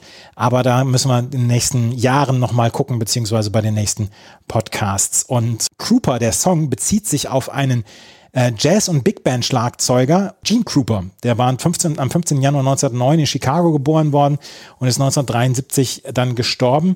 Und der war nämlich sehr bekannt für sein sehr energiegeladenes Spiel und er gilt als der erste Superstar des Schlagzeuges und ihm ist es wohl laut Wikipedia dann auch zu verdanken, dass lange Drum-Soli sehr populär geworden sind. Wie stehst du zu Drum- und Gitarrensolos bei Konzerten? Ja, nicht endlos in die Länge ziehen, aber durchaus, ich sag mal, durchaus berechtigt. Lieber Drum-Soli als Gitarrensoli. Ich kann mich, ich kann mich erinnern an eine Genesis-Tour, wo Phil Collins zusammen mit dem normalen Schlagzeuger von Genesis ein Drum-Duel gemacht haben. Und das geht über 12 oder 13 Minuten. Und ich habe nach sechs oder sieben Minuten gedacht, Jungs, jetzt könnt ihr das auch abkürzen. Ist alles gut? Das muss man nicht ausreizen. Das muss man nicht ausreizen. Trooper auf jeden Fall ist auf Platz 38 in den deutschen Charts eingestiegen, eingestiegen Mitte Oktober 96. in Großbritannien auf Platz 23 dann gewesen. Und der Nachfolgehit war dann der deutlich erfolgreichere. Das ist dann ein Talking About Dub. Da sprechen wir vielleicht im Bravo Hit 16 oder 17 darüber. Dann haben wir auf der neuen Red 5 mit The Beat Goes. Red 5 ist ein äh, Musikprojekt von Produzenten Thomas Kukula. The Beat Goes und I Love You Stop waren äh, zwei Chart-Erfolge für sie. Sie hatten die Sängerin Nadia Ayari, Sänger und Rapper Anthony Limar Woods und eine spanische Tänzerin noch dabei. Und die haben zwischendurch dann noch von weiteren DJs dann, ja, Zuarbeit bekommen. Und Kukula hatte dann erst schon mal mit General Bass, THK, Candy Bait, Candy Beat einige musikalische Projekte dann ins Leben gerufen gehabt und dann auch einige Charterfolge erzielt. Und es war eigentlich nur als Live-Dance-Act geplant, dieses Red, 4, Red 5. Aber dann mit der Beat Goes konnten sie tatsächlich einen Charterfolg platzieren. Und auf Platz 19 ist er in den deutschen Charts gewesen. 21 Wochen lang in den deutschen Charts. In der Schweiz war er dann auf Platz 48. Auf der 10 haben wir die Soundlovers. Die Soundlovers haben mit Runaway ihrem Dance Act, ja, ein, eine Krone aufgesetzt, weil sie auf Platz 14 in den deutschen Charts ge ge gekommen sind. Es war ein Dance Act, der mit Natalie Arz, David Leguizamon und Kim Gelina von den äh, italienischen Produzenten Maurizio Molella, Gianna Fontani, Gianni Fontana und Ron, Robby Santini zusammengesetzt worden war. Und nach außen hin, also auf der Bühne, standen nur die beiden Sänger David Leguizamon und Natalie Arz. Und dahinter standen halt die Produzenten. Und nach dem Ausstieg dann von Hermann Leguizamon war dann nur noch Natalie Arz das Gesicht der Gruppe. Sängerin Natalie Arz hatte mit den Soundlovers zusammengearbeitet und sie hatte an der School of Civic Jazz studiert. Und ja, sie war eine ausgebildete Sängerin. Und es gab diesen einen Song, der in die Charts gekommen ist, Runaway, 1996 auf Platz 14 in den deutschen Charts. Aber auch das haben wir häufiger erlebt, dass Bands oder dass Dance-Projekte dann ausgebildete Sängerinnen hatten, die ja durchaus das als Nebenerwerb dann gesehen haben. Auf der 11 haben wir Squeezer mit Sweet Kisses. Da möchte ich auch gerne so ein bisschen schneller drüber gehen, weil Squeezer hatten wir hier schon ein paar Mal in der, im Podcast und die haben mit dem Song Sweet Kisses einen mittelprächtigen Erfolg gehabt. Auf Platz 24 in den deutschen Charts, die höchste Chartplatzierung, zwölf Wochen war er in den deutschen Charts. Auf der 12 Blümchen, du und ich. Und auch hier möchte ich unsere gemeinsame Lieblingswebsite Hitparade CH dann zitieren. Ich habe insgesamt acht Beurteilungen zu dieser, zu diesem Song rausgesucht. Reva, vier Sterne, gut. Mr. X, vier Sterne, ja. Eve, fünf Sterne, gut. Michael, drei Sterne, immer noch blöd. DJ The King, drei Sterne, nervig. Da Joe, drei Sterne, nicht mehr so ganz. Gupan, vier Sterne, naja, klingt ja wie immer halt. Ja, sie, waren sich nicht so ganz einig auf Hitparade CH, ob Blümchen, du und ich jetzt einen richtigen, einen richtigen großen Hit haben würde, beziehungsweise ob das ein großer Hit wäre. Aber das war jetzt auch nicht unbedingt das, der, der größte Song, den man jetzt so unbedingt noch nach 25 Jahren kennen muss. Nur du und ich, nur ich und du, Astronautenrendezvous, wir sind schwerelos verliebt und nur der Mann im Mond schaut zu. Nur ich und du, nur du und ich, kurz gesagt, ich liebe dich. Kleiner Stern, ich hab dich gern, vergiss mich nicht. Ja, ist ähm, ja ist auch ein sehr nervöser Song. Also auch also der Text äh, brauchen wir ja brauchen wirklich nicht weiter drüber sprechen. Aber auch diese Melodie oder dieser Wumms äh, mit dem Herzschrittmacher sich das Lied anzuhören ist bestimmt auch nicht unschwierig. Das ist es geht brachial ab und es äh, also wenig Melodie drin leider. Nicht der beste Song von Blümchen.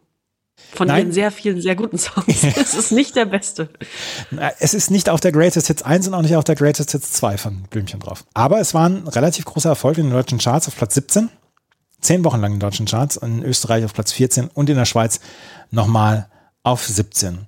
Den nächsten Song, den spiele ich nur an, weil ich es kann.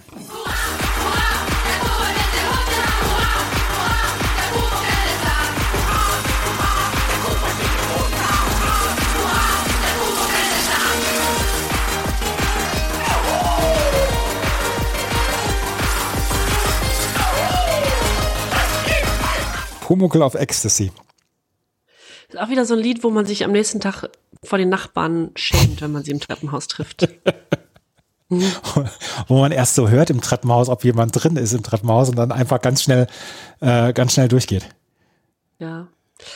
Ist es, ähm, ja, es ist wie, die- wie die Schlümpfe, wie, wie all diese Projekte. Ne? Ja.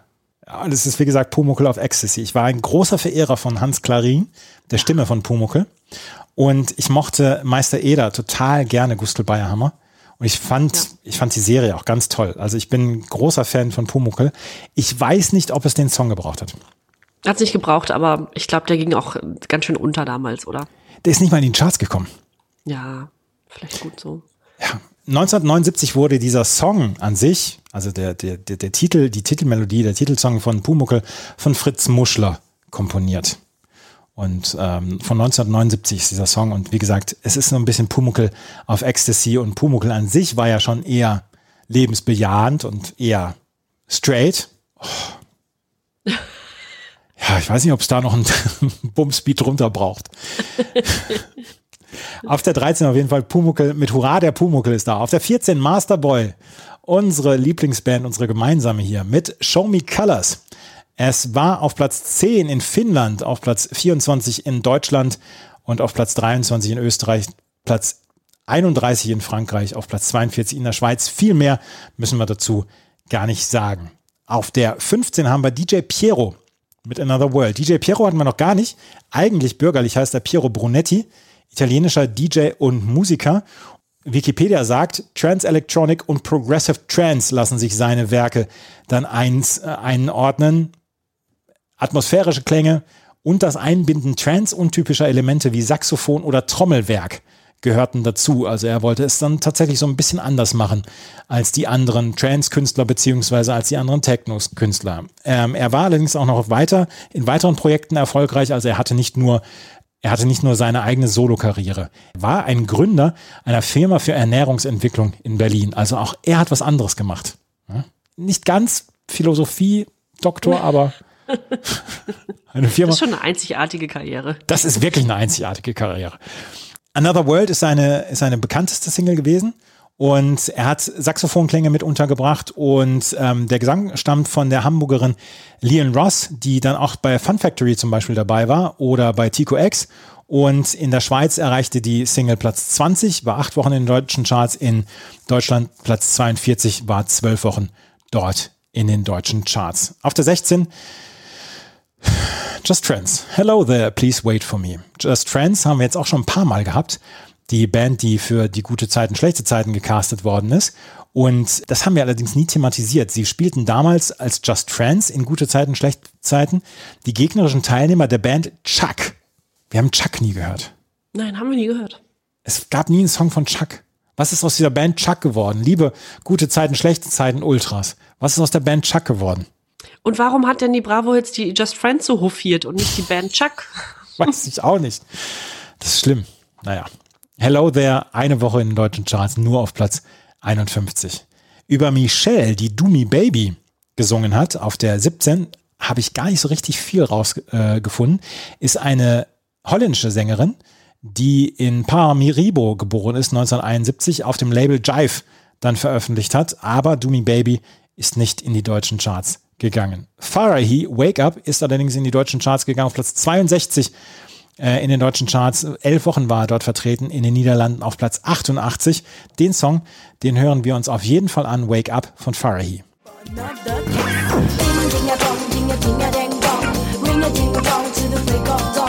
Ding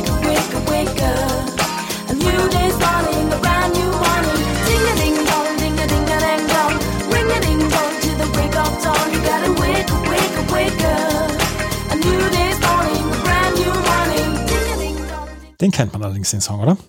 Den kennt man ja. Ein Ich sehr- kannte ihn auf jeden Fall noch. Hm? Ja, ein sehr, sehr schönes Cover mit einer Sängerin, die ein, ein äh, Nasenstecker hat und da so eine Kette dran ist, die dann hinten zum Ohrring geht. Das ist ein sehr, sehr apartes Cover von diesem Song und ist nicht nur auf der Bravo Hits 15 drauf, sondern auch auf Mega Hits 96, die dritte, die dann auf Polystar erschienen ist. Aber das nur nebenher. Auf der 19 haben wir Happy People, Let's All Chant. Musik und Text von Michael Sager. Das war nämlich eine Coverversion der Michael Sager Band, Let's All Chant. Let's All Chant war in den 70er Jahren, ähm, genauer zu sein, im Juni 78 ein großer Chartserfolg für diese Michael Sager Band. Platz 14 in den deutschen Charts, damals auf Platz 4 in den Schweizer Charts. Die Coverversion von 96 von Happy People hat es nicht in die Charts geschafft. Und dann haben wir als letzten, als Abschlusssong noch Dune mit Who Wants to Live Forever, der Coverversion. Wir fangen an mit Queen auf der ersten CD, auf Lied 1. Wir hören auf mit Queen auf der CD 1 und wir hören auf CD 2 auch nochmal mit Queen auf. Who Wants to Live Forever ist natürlich ein Song von Queen, damals äh, vom Highlander Soundtrack, A Kind of Magic. Und dieser Song ist von Dune gecovert worden. Wir haben über Dune häufiger gesprochen und hier haben sie einen krassen Wechsel vorgenommen damals in ihrem, ja, in ihrem Auftreten beziehungsweise in dem, was sie veröffentlicht haben. Und da hören wir auch nochmal rein.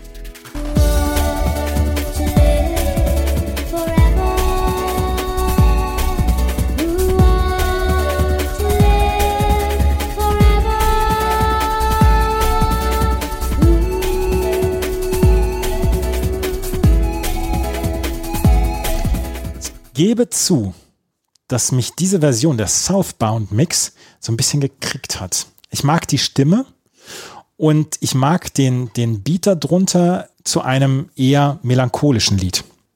Ja, du sagtest auch, dass du diese Single besessen hast oder besitzt, richtig? Ich habe sie besessen, ich besitze sie nicht mehr.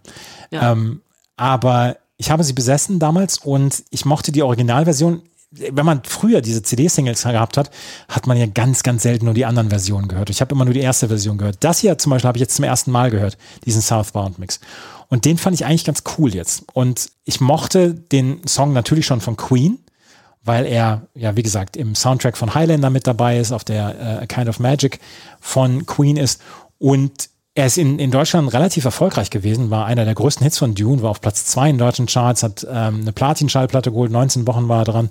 Und ich gebe zu, ich, mich kriegt die Coverversion von, von Acts United nicht. Diese Coverversion kriegt mich. Ja, hören wir vielleicht oder was meinst du? Ich weiß nicht, ob wir die noch hören. Jedenfalls nicht als mein Guilty Pleasure. Ach so, ja, nee, das wäre das wäre auch zu einfach.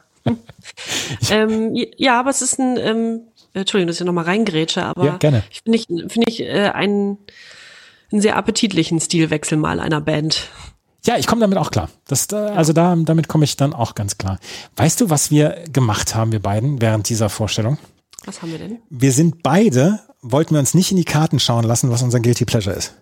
Ja, das haben wir, genau, noch nie so gemacht, aber wir wissen es beide voneinander nicht, ne? Nee, nee ich weiß Und wir dein- haben es auch nicht, wir haben es auch, ja, wir haben es auch nicht so, äh, wir haben es so nicht, nicht durchblicken lassen. Also könntest du jetzt tippen, was mein Guilty Pleasure ist? Da müsste ich drüber nachdenken. Nee, jetzt so ad hoc nicht. Ich wüsste nämlich deins nämlich auch nicht. Und es geht dann natürlich darum, weil wir ein kleines Gewinnspiel gemacht haben. Wir verlosen die Bravo Hits 115, die gerade erst vor ein paar Wochen erschienen ist. Und ihr solltet auf Instagram, solltet ihr unser Guilty Pleasure erraten.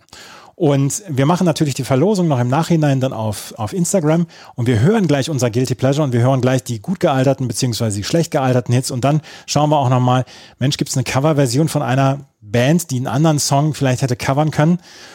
Darüber sprechen wir gleich hier bei meinmusikpodcast.de und nach Bravo, dem offiziellen Bravo Hits Podcast.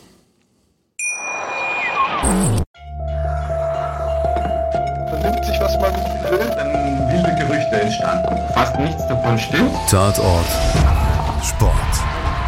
Wenn Sporthelden zu Tätern oder Opfern werden, ermittelt Malte Asmus auf meinsportpodcast.de. Folge dem True Crime Podcast, denn manchmal ist Sport tatsächlich Mord. Nicht nur für Sportfans. Ist das alles spannend? Wir wissen beide nicht unser Guilty Pleasure und wir hören es gleich. Weil richtig cool wäre, wenn es am Ende der gleiche Song wäre, aber ich glaube, es ist es nicht. Wir hören allerdings als erstes Mal unsere gut gealterten Songs, unserer, unserer Meinung nach gut gealterten Songs. Und da fangen wir mit Jennys gut gealterten Songs an. Das sind nämlich diese hier.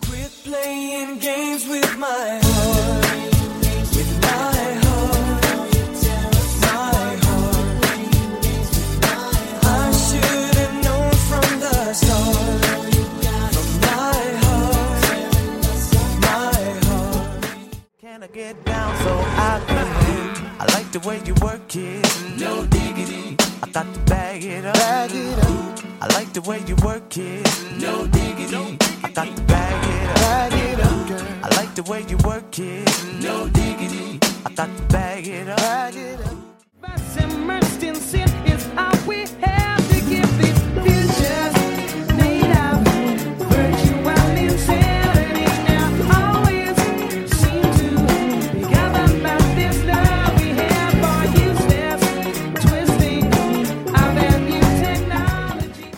Herrlich. Herrlich. Wir hatten sehr oft den Fall in den vorherigen Ausgaben, dass wenn ich dir mitteile, welche meine gut gealterten Songs sind, du sagst, ja, wollte ich auch nehmen, hätte ich auch genommen oder dass wir uns, dass es da ähnlich ist. Diesmal kam von dir nichts. Und habe ich gedacht, ach, guck mal, der hat drei andere gefunden oder der hat drei andere Favoriten. Das ist, muss man aber auch zugeben, bei dieser Ausgabe nicht schwer, oder? Das ist nicht so ganz schwer. Nein, es sind, es gibt einige wirklich gute Songs dabei, finde ich. Aber Blackstreet ist natürlich ein Song, den ich, hätte man nur mich gefragt, natürlich in meinen drei gut gealterten Songs gehabt hätte. Auch Jamiroquai ist absolut mit dabei. Und ich finde, da gibt es überhaupt keine Diskussion. Das sind beides, das sind beides absolute Brocken und nach wie vor richtig gut hörbar. Backstreet Boys, das ist jetzt nicht unbedingt mein, mein, mein Thema. Aber äh, die anderen beiden bei Blackstreet und Jamiroquai hast du mit mir, hast du bei mir komplett äh, jegliche Unterstützung. Ja, danke. Das dachte ich mir auch. Aber ja, das sind äh, das sind No-Brainer, wie man so schön sagt. Ne? Das sind Selbstgänger. Und Backstreet Boys Quit Playing Games muss irgendwie rein. Das ist dann doch noch, ähm, also das ist eine Jahrzehntballade. Ja, ja, aber Jamiroquai Vir- Virtual Insanity, ich kann nicht ruhig auf dem, auf dem Hocker sitzen bleiben. Und ich, ich finde und ich, ich glaube auch, dass ich damals fand ich ihn eher doof oder fand ich die Band eher doof. Ich habe immer das Gefühl, dass er Jamiroquai heißt, äh, JK.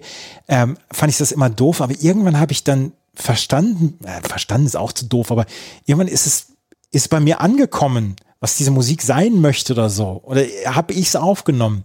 Und von da an habe ich gedacht, ja, das ist super. Und dieses Video ist super. Und der bewegt sich so cool. Ja. Ja? Ja, alles daran ähm, ist irgendwie energetisch und macht und animiert zum Mitmachen. Das ist schon, schon gar nicht schlecht. Und das hat ja ja auch, oder das hat die Band ja auch ähm, bis zuletzt eigentlich, bis zur letzten Veröffentlichung irgendwie immer gut hinbekommen, dass es, ähm, dass es so Mitmachmusik ist, ne? Ja, und Mitmach- Blackstreet, Klingt, so Mitmachmusik klingt so ein bisschen wie in der Schule, in der Grundschule, aber ne, das ist ansteckend. Ja. Und bei Blackstreet, No Diggity, ja, Man muss also zugeben, das vielleicht darf nicht unerwähnt bleiben, man muss den Songtext äh, schon aktiv ignorieren. Also man darf da auch nicht zu genau reinlesen, ne? Aber es ist natürlich, also die Nummer ist, die klebt halt. Die klebt irgendwie seitdem, klebt die und die klebt auch immer noch auf jeder Party und das ist okay. ich, äh, ganz ehrlich, ich habe nie auf den Text geachtet von Blackstreet No Diggity. Deswegen Ja, ist es ich- vielleicht Ja. Ich vorher auch nicht. Ähm, ja. Hm. Attracting Honey is like a magnet. Ah, ja, gut. Ja, schon auf, es ist schon ein Aufreißlied. Das ist kein Lied, wo du, wo du schüchtern fragst, willst du mit mir gehen? Oder wo man sich ähm, mit Kajal I love you auf die Augenlider schreibt, um den DJ anzuflirten. Nee, da geht's körperlicher zu. Ja, ja, da, ja, da wird auch mal direkt kommuniziert. Ne? Nicht immer um heißen Brei rumreden. Nee, da wird ziemlich direkt gesagt, was Phase ist. Was ist denn bei dir so Phase bei den gut gealterten Songs? Das sind meine gut gealterten Songs.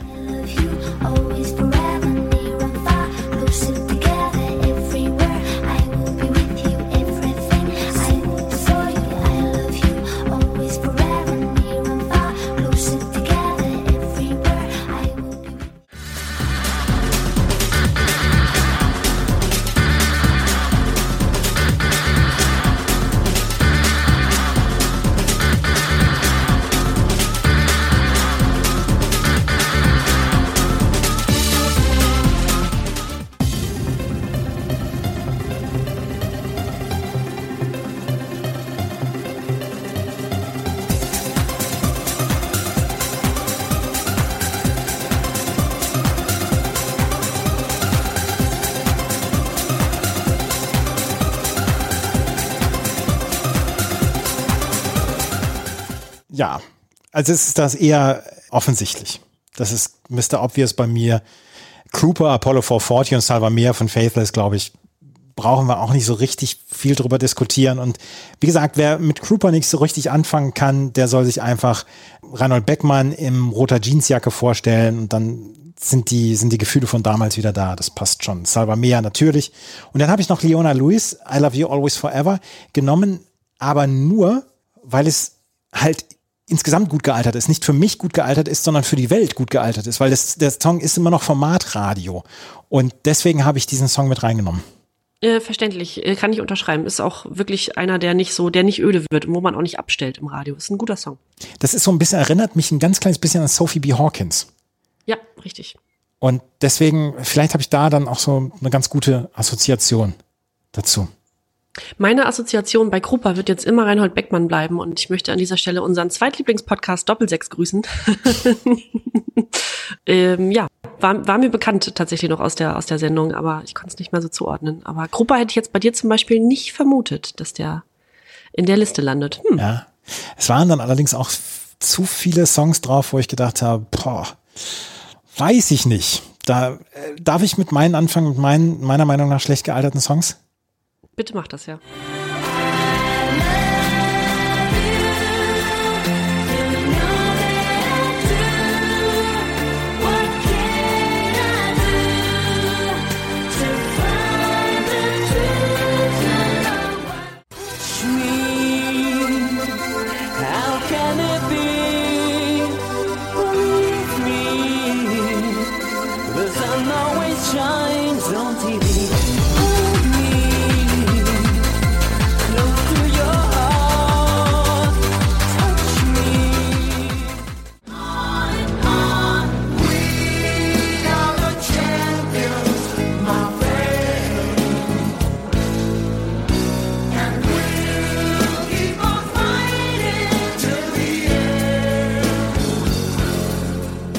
Also, ich finde ja, dass We Are the Champions von Queen schon schlecht gealtert ist. Und ich kann es nicht mehr hören, bei welcher Siegerehrung auch immer. Ich kann es nicht mehr hören.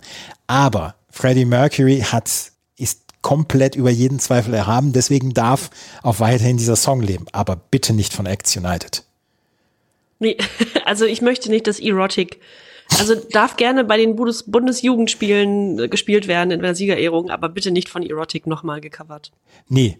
Nee, und äh, ich hoffe auch, dass es damals so eine Charity-Geschichte war und dass da möglichst viel Geld eingespielt worden ist mit dieser Single. Aber bitte nicht mehr 25 Jahre später. Dann bitte wieder auf das Original zurückgreifen und das ist von Queen und das wurde von Freddie Mercury gesungen. So. Das zweite ist Interactive The Sun Always Shines on TV.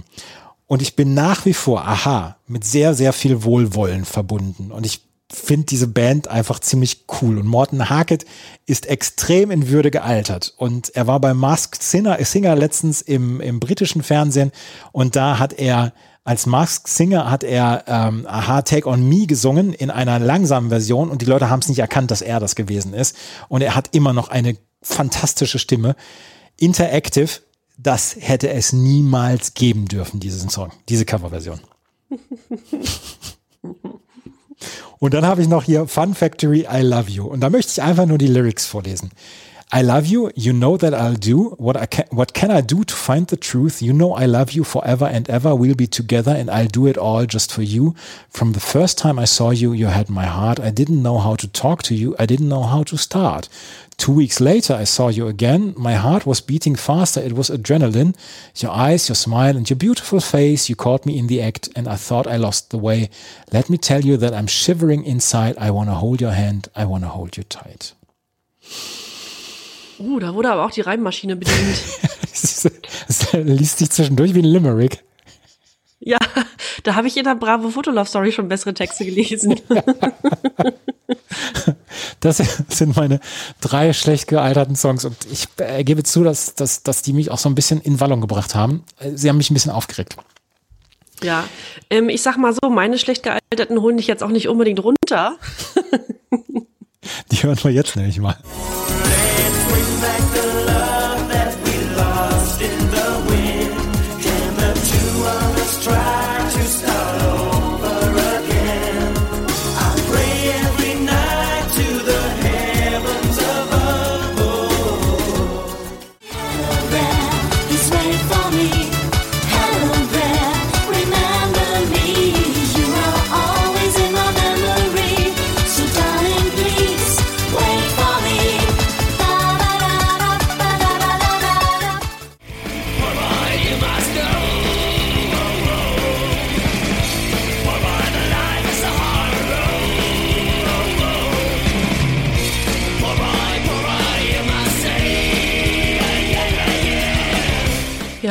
also dafür, dass Caught in the Act zu der Zeit eine der größten Bands äh, in den europäischen Charts vertreten war und überall, über, über, überall auftauchte, hätte man sich in dieser Produktion, im Songwriting und so weiter ein bisschen mehr Mühe und Gedanken machen können, als dann sowas rauszubringen. Es hat ja funktioniert. Es hat, ja, der Titel ja gar nicht so richtig, so richtig doll gut, aber ähm, irgendwie dann schon, ne? Und ja, es ist leider nichts. Es ist nichts. Äh, bei Just Friends mit Hello There, da stellt man sich die, da hast du auch schon die beste, die beste, die, die besten zehn Sekunden rausgesucht. ähm, da stellt man sich einfach nur so sehr viele, sehr gut aussehende, grinsende Menschen vor, die die ganze Zeit in die Kamera grinsen, einfach mit dem Kopf wippen. Das ist schlimm. Übrigens Ähm, ganz schlimm in Werbungen, wenn junge Leute irgendwo ankommen, zum Beispiel für Schokolade oder so Werbung machen Ja. und die Schokolade mitbringen und die sind alle immer so unglaublich gut gelaunt. Die sind nicht gestresst, die hatten keinen schlechten Tag, sondern die sind einfach cool drauf und freuen sich bei dem Gastgeber, bei der Gastgeberin zu sein. Und das ist nicht das richtige Leben, Leute. Das ist nicht das richtige Leben. Nee. also da lobe ich mir dann doch äh, die, die dritte Songauswahl, The Bates, die waren auch nicht immer gut gelaunt. Aber da muss ich leider, das musste ich leider nehmen, weil Poor Boy leider ein schlechtes äh, Cover von einem sehr, sehr guten Original ist. Ja, ja. Ich kann deine drei schlecht gealterten Songs sehr, sehr gut nachvollziehen und sie sind wirklich meiner Meinung nach auch schlecht gealtert. Und jetzt kommen wir zur Auflösung unserer Guilty Pleasures. Wir hatten euch im Vorfeld bei Instagram gefragt, was glaubt ihr denn, was unsere Guilty Pleasures sind? Und wir verlosen eine Ausgabe der Bravo Hits 115. Das wird jetzt im Nach in der Nachfolge dann dieses Podcasts wird das wird dann aufkommen. Und ich habe in den ersten Antworten schon meinen Guilty Pleasure gefunden. Deswegen könnte der oder die das damals gesagt haben, könnte schon mit in dieser Verlosung mit drin sein, falls wir mehr richtige Antworten haben. Ich bin so gespannt drauf. Und ich tippe jetzt, ich weiß es nicht, ich weiß es wirklich nicht, ich habe es mir nicht angehört, was dein Guilty Pleasure ist. Ich tippe bei deinem Guilty Pleasure auf die Cucumber Man. Und wir hören jetzt rein, welches der Song ist, die, das Guilty Pleasure von Jenny.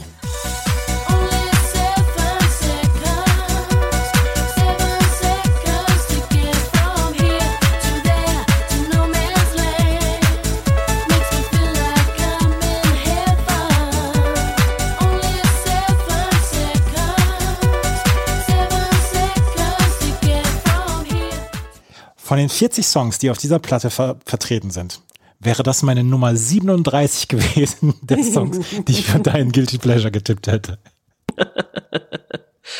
Das ist spannend, oder? Das ist, ähm, ja, hat auch niemand getippt. Muss, das kann ich äh, schon mal sagen. Äh, bisher niemand getippt, aber wir werden ja aus deinen äh, richtig getippten auswählen dann. Ähm, hat mich selber ein bisschen überrascht beim Durchhören der CDs, dass ich äh, das auserkoren habe. Aber wir sprachen ja vorhin schon drüber, No Man's Land mit Seven Seconds. Das war die Zeit, als dieser Ibiza-Trance, äh, Dance und so weiter groß wurde und diese ganzen Großraumdiskotheken dort eröffneten. Und vielleicht ein, zwei Jahre später war ich das erste Mal oder die ersten Male mit meiner Mutter oder auch mit Familie und so weiter auf Ibiza und auf Mallorca und so. Und das waren Urlaube, wo man dann ja auch in die Pubertät kam und sich vielleicht mal vielleicht mal einen Urlaubsflirt hatte oder sich verguckt hatte. Und das ist auch so ein Lied, also zu dem in dem Jahr noch nicht, aber es erinnert mich an diese Zeit, in der man dann so Sommerurlaube verbrachte und irgendwie mit ganz vielen großen Eindrücken wiederkam und sich auf einmal erwachsen fühlte. Weil man vielleicht mal in so einer Kinderdisco getanzt hat oder weil man vielleicht mal ein Batida de Coco mit Kirsch getrunken hat. Liebe Grüße an Mama, Mallorca 1998. ähm, das waren und das ist bis heute und ich habe das Lied gehört und habe das nochmal gehört und nochmal gehört und gedacht, ja, das ist die Zeit. Die Zeit, wo man in Diskos wollte, aber noch nicht so richtig konnte. Und das Lied ist so ein, das war so ein Disco-Sehnsuchtslied für mich. Damit hast du mich echt jetzt komplett überrascht. Wollen wir äh, die Hörerinnen und Hörer mal aufklären, wie wir das gemacht haben, wie wir, weil wir ja sonst immer oder weil du ja sonst auch immer weißt, welches mein Guilty Pleasure ist und welches meine Songs sind. Du hast ja, du bedienst ja quasi die Knöpfe. Genau. Ne? Ich, Genau. ähm, also ich schneide alle Songs, alle Song-Schnipsel schneide ich raus von den 40 Songs und dann äh, setze ich die zusammen, wenn Jenny mir sagt, die und die Songs möchte ich angespielt haben, weil ich hier das Mischpult habe. Und dann habe ich aber nicht gewollt, ich wollte nicht den, das Guilty Pleasure von Jenny wissen und habe ihr alle diese Songs geschickt und sie hat mir nur das eine Songschnipsel mit dem äh, Song zurückgeschickt, was sie als Guilty Pleasure hatte, als Bezeichnung dieses, ähm, dieses, dieser Datei war nur Wu Guilty zu sehen. Und ich verspreche, ich habe in diesen Song niemals reingehört, habe ihn nur runtergeladen, auf Soundboard gepackt und dann äh, jetzt abgespielt. Und ich habe genau wie ihr zum ersten Mal gehört, was das Guilty Pleasure von Jenny war. Ist toll. So, und jetzt bin ich andersrum, aber auch ganz schön gespannt. Hast du noch einen Tipp? Ich hätte auch, wie sehr, sehr, sehr viele auf Instagram, äh, Backstreet Boys mit Quit Playing Games getippt. Äh, bin mir aber nicht mehr so sicher. Nee, es ist es nicht. Das ist mein Guilty Pleasure. There's one thing and she don't need it. Another hungry mouth to feed in the ghetto. In the ghetto, in the ghetto, in the ghetto. People, don't you understand? The child needs a helping hand. He'll grow to be an angry young man someday. Take a look at you and me. Der Kulturreferent aus Aachen. Ich habe mich so gefreut. Ich habe mich so gefreut, als dieser Song hier auf dieser CD drauf war, weil der ist tatsächlich ein Guilty Pleasure von mir. Und da habe ich nochmal die Geschichte dazu, ich glaube, ich habe die hier schon im Podcast erzählt. Ein lieber Freund von mir, bei dem ich, wenn ich im Auto mitgefahren bin, der nur diese eine Kassette hatte, wo erst Hate is just a four-letter word von B-Movie drauf war und dann danach war Elvis Ghetto, Ghetto People featuring Elvis in the Ghetto drauf. Und ähm, wir haben uns das immer vorgesungen. Ich glaube, dass ich heute noch Karaoke-Partys mit diesem Song, mit der Originalversion von ähm, Elvis Presley, glaube ich, beglücken könnte. Ja. Du hast es vorhin nicht durchblicken lassen, als wir sehr ausgiebig über das Lied gesprochen haben. Da habe ich auch, da habe ich auch wirklich an mich gehalten, um nicht zu begeistert zu klingen. Ich wollte es, ich wollte es nicht zu früh verraten, aber nein, Ghetto People featuring Elvis ist mein Guilty Pleasure und dazu stehe ich auch. Das, da, dazu stehe ich auch. Und dann diese Geschichte dann zu hören, dass das ein Doktor der Philosophie ist, der Kulturreferent in Aachen war und jetzt inzwischen dann wieder auftritt als, als Elvis-Double. Das, das stimmt eigentlich alles an dieser Geschichte, an dieser Geschichte passt alles. ja. Herrlich. Liebe Grüße, Detlef. Diesen, dieses Gewinnspiel mit dem Guilty Pleasure und dass, die, dass wir die CD verlosen, auch die Bravo Hits 116, 117, das werden wir in Zukunft häufiger machen, weil wir der offizielle Bravo Hits Podcast sind und jetzt auch dann solche Dinge bekommen dann von den Bravo Hits. Und ähm, ja, das, war unsere, das waren unsere Guilty Pleasure. Möchtest du einen Song haben von einer anderen Band gecovert? Ja, das finde ich meine schöne, meine schönste neue Kategorie eigentlich. Äh, da kann man sich ja so richtig austoben und da gibt's ja, da könnte man sich ja die wunderbarsten Songs zusammenstellen und Künstler und Künstlerinnen. Ähm, in, in meinem Fall habe ich es einfach gehalten. Ich möchte bitte das Pumuckel, der sehr, sehr gut gelaunte Pumuckel, raus von den Fanta 4 singt. und mal so ein komplettes, äh, sehr wirres Beziehungsdrama runtersingt, in seiner ganz eigenen Art. Pumuckel drei Tage wach und dann singt er raus. Ein sehr aufgeregter Pumuckel, genau. Sie Der, also der raus, diesen sie- durchaus komplexen Songtitel nochmal ganz neu interpretiert. sie muss raus, sie muss raus, sie muss gehen. Sie muss gehen. Wenn, wenn der, wenn der äh, Meister Eder eine neue Freundin hat, dann, dann singt Richtig. Pumuckel das. Dann ist aber mit Pumuckel auch nicht mehr zu spaßen. Dann macht er sich mal gerade, der Pumuckel. Ja. Ja, Wie ist es denn in deinem Fall? ja ich, habe, ich habe gedacht, äh, das ist dann vielleicht auch schon wieder zu ernsthaft. Ich meine, du hast, du hast immer die guten Vorschläge bei diesen Coverversionen. Ich, ich gehe da irgendwie immer zu ernsthaft dran. Ich möchte hier alles aus Liebe von Queen gecovert haben. Von Freddie Mercury möchte ich alles aus Liebe gecovert haben. Boah, das, ist, das wird natürlich nicht mal passieren. Nee, wird nicht passieren. Und wahrscheinlich wäre es auch gar nicht so gut, weil Freddie Mercury kein Deutsch spricht, obwohl er ja in München gelebt hat. Vielleicht hätte er das sogar hinbekommen. Aber ähm, ich hätte mir das schon ganz, ganz cool vorstellen können, diese Theatralik, die Queen dann ja noch auch innewohnt. Und die mit dem Song, mit Alles aus Liebe, äh, da, ich glaube, das hätte schon was. Ja, extrem stimmige Kombination tatsächlich. Ne? Und ansonsten hätte ich gesagt, hier das Jamiroquai dann mal äh, Pumuckl covert. Ja, zum Beispiel. Selbe schöne- Energie, selbes Energielevel. Eine schöne Funk-Version von Hurra, der Pumuckl ist da. Wer, wer sagt dazu denn nein? Oder dann, oder, oder vielleicht ähm, äh, Faithless nochmal Scooter mit einem Raving, aber in so einer, also mit so einem, wie gesagt, mit diesem Klangteppich auf so einem Festival. Und dann so 20 Minuten lang auf dem Keyboard rumklimpernd, I'm raving, I'm raving. Fände ich auch nicht schlecht. Ja. Ach ja, die, die Rubrik werden wir in den nächsten Ausgaben noch ein bisschen häufiger haben. Das war die Bravo Hits 15. Können wir sagen, dass die eigentlich zu den besseren gehört? Ist eine, äh, irgendwas zwischen 7 und 8 von 10, oder? Hätte ich jetzt auch gesagt, dass die, dass sie durchaus ihre sehr guten Momente hat. Sie wird natürlich überstrahlt von hier Blackstreet und und äh, und Jamiroquai und so weiter. Es hat auch sehr viel, sehr viel Mittelmaß dabei, aber insgesamt, glaube ich, ist, die, ist das eine von den besseren gewesen. Das war die Bravo Hits 15. Auf der Bravo Hits 16 werden wir Mark Owen mit seinem ersten Song haben. Und, oh, Tic-Tac-Toe mit Warum. Großartiges äh, Video damals. Ich habe mich gefragt, weil ja auch auf den Bravo-Covern, also auf den Magazincovern, sehr oft Peter Andre war und äh, auch in, in der Bravo, dass wir Peter Andre noch nicht hatten. Ist der beim nächsten Mal schon bei, weißt du das? Nee, ist er nämlich nicht dabei. Beim nächsten Mal ist unter anderem auch Genuine mit Pony dabei. Uh. Ist das dieser Rülps-Song? Doch, natürlich, ja, Doch, ja, ich weiß, ja, ich weiß, was du meinst. Ja, das ist er, ja. No Ähm. Doubt mit Don't Speak. Oh, der Picknicker von den Fantastischen Vier. Bush Swallowed. Oh, oh, äh, oh. Sarah Brightman, Time to Say Goodbye. Fell in Love with an Alien von der Kelly Family. So, da bin ich wieder wach. Aber Apollo 440 mit Ain't Talking About Dub und die Mode mit Barrel of a Gun. Großartig. Bravo Hit 16 wird wieder großartig. Da sprechen wir dann beim nächsten Mal drüber. Alle zwei Wochen mittwochs neu. Na Bravo, der offizielle Bravo Hits Podcast. Wenn euch das gefällt, was wir machen, freuen wir uns über Bewertungen und Rezensionen auf iTunes. Folgt uns auf Instagram. Hier kommt Bravo. Wir haben diesen Account heute noch gar nicht erwähnt. Und die offiziellen Bravo Hits Playlists findet ihr in den Show Notes hier äh, unter diesem Podcast. Vielen Dank fürs Zuhören. Bis zum nächsten Mal. Tschüss. Tschüss. Wie baut man eine harmonische Beziehung zu seinem Hund auf? Puh, gar nicht so leicht. Und deshalb frage ich nach, wie es anderen Hundeeltern gelingt, beziehungsweise wie die daran arbeiten. Bei Iswas Dog reden wir dann drüber. Alle 14 Tage neu mit mir, Malte Asmus und unserer Expertin für eine harmonische Mensch-Hund-Beziehung, Melanie Lippisch. Ist was, Dog? Mit Malte Asmus. Überall, wo es Podcasts gibt.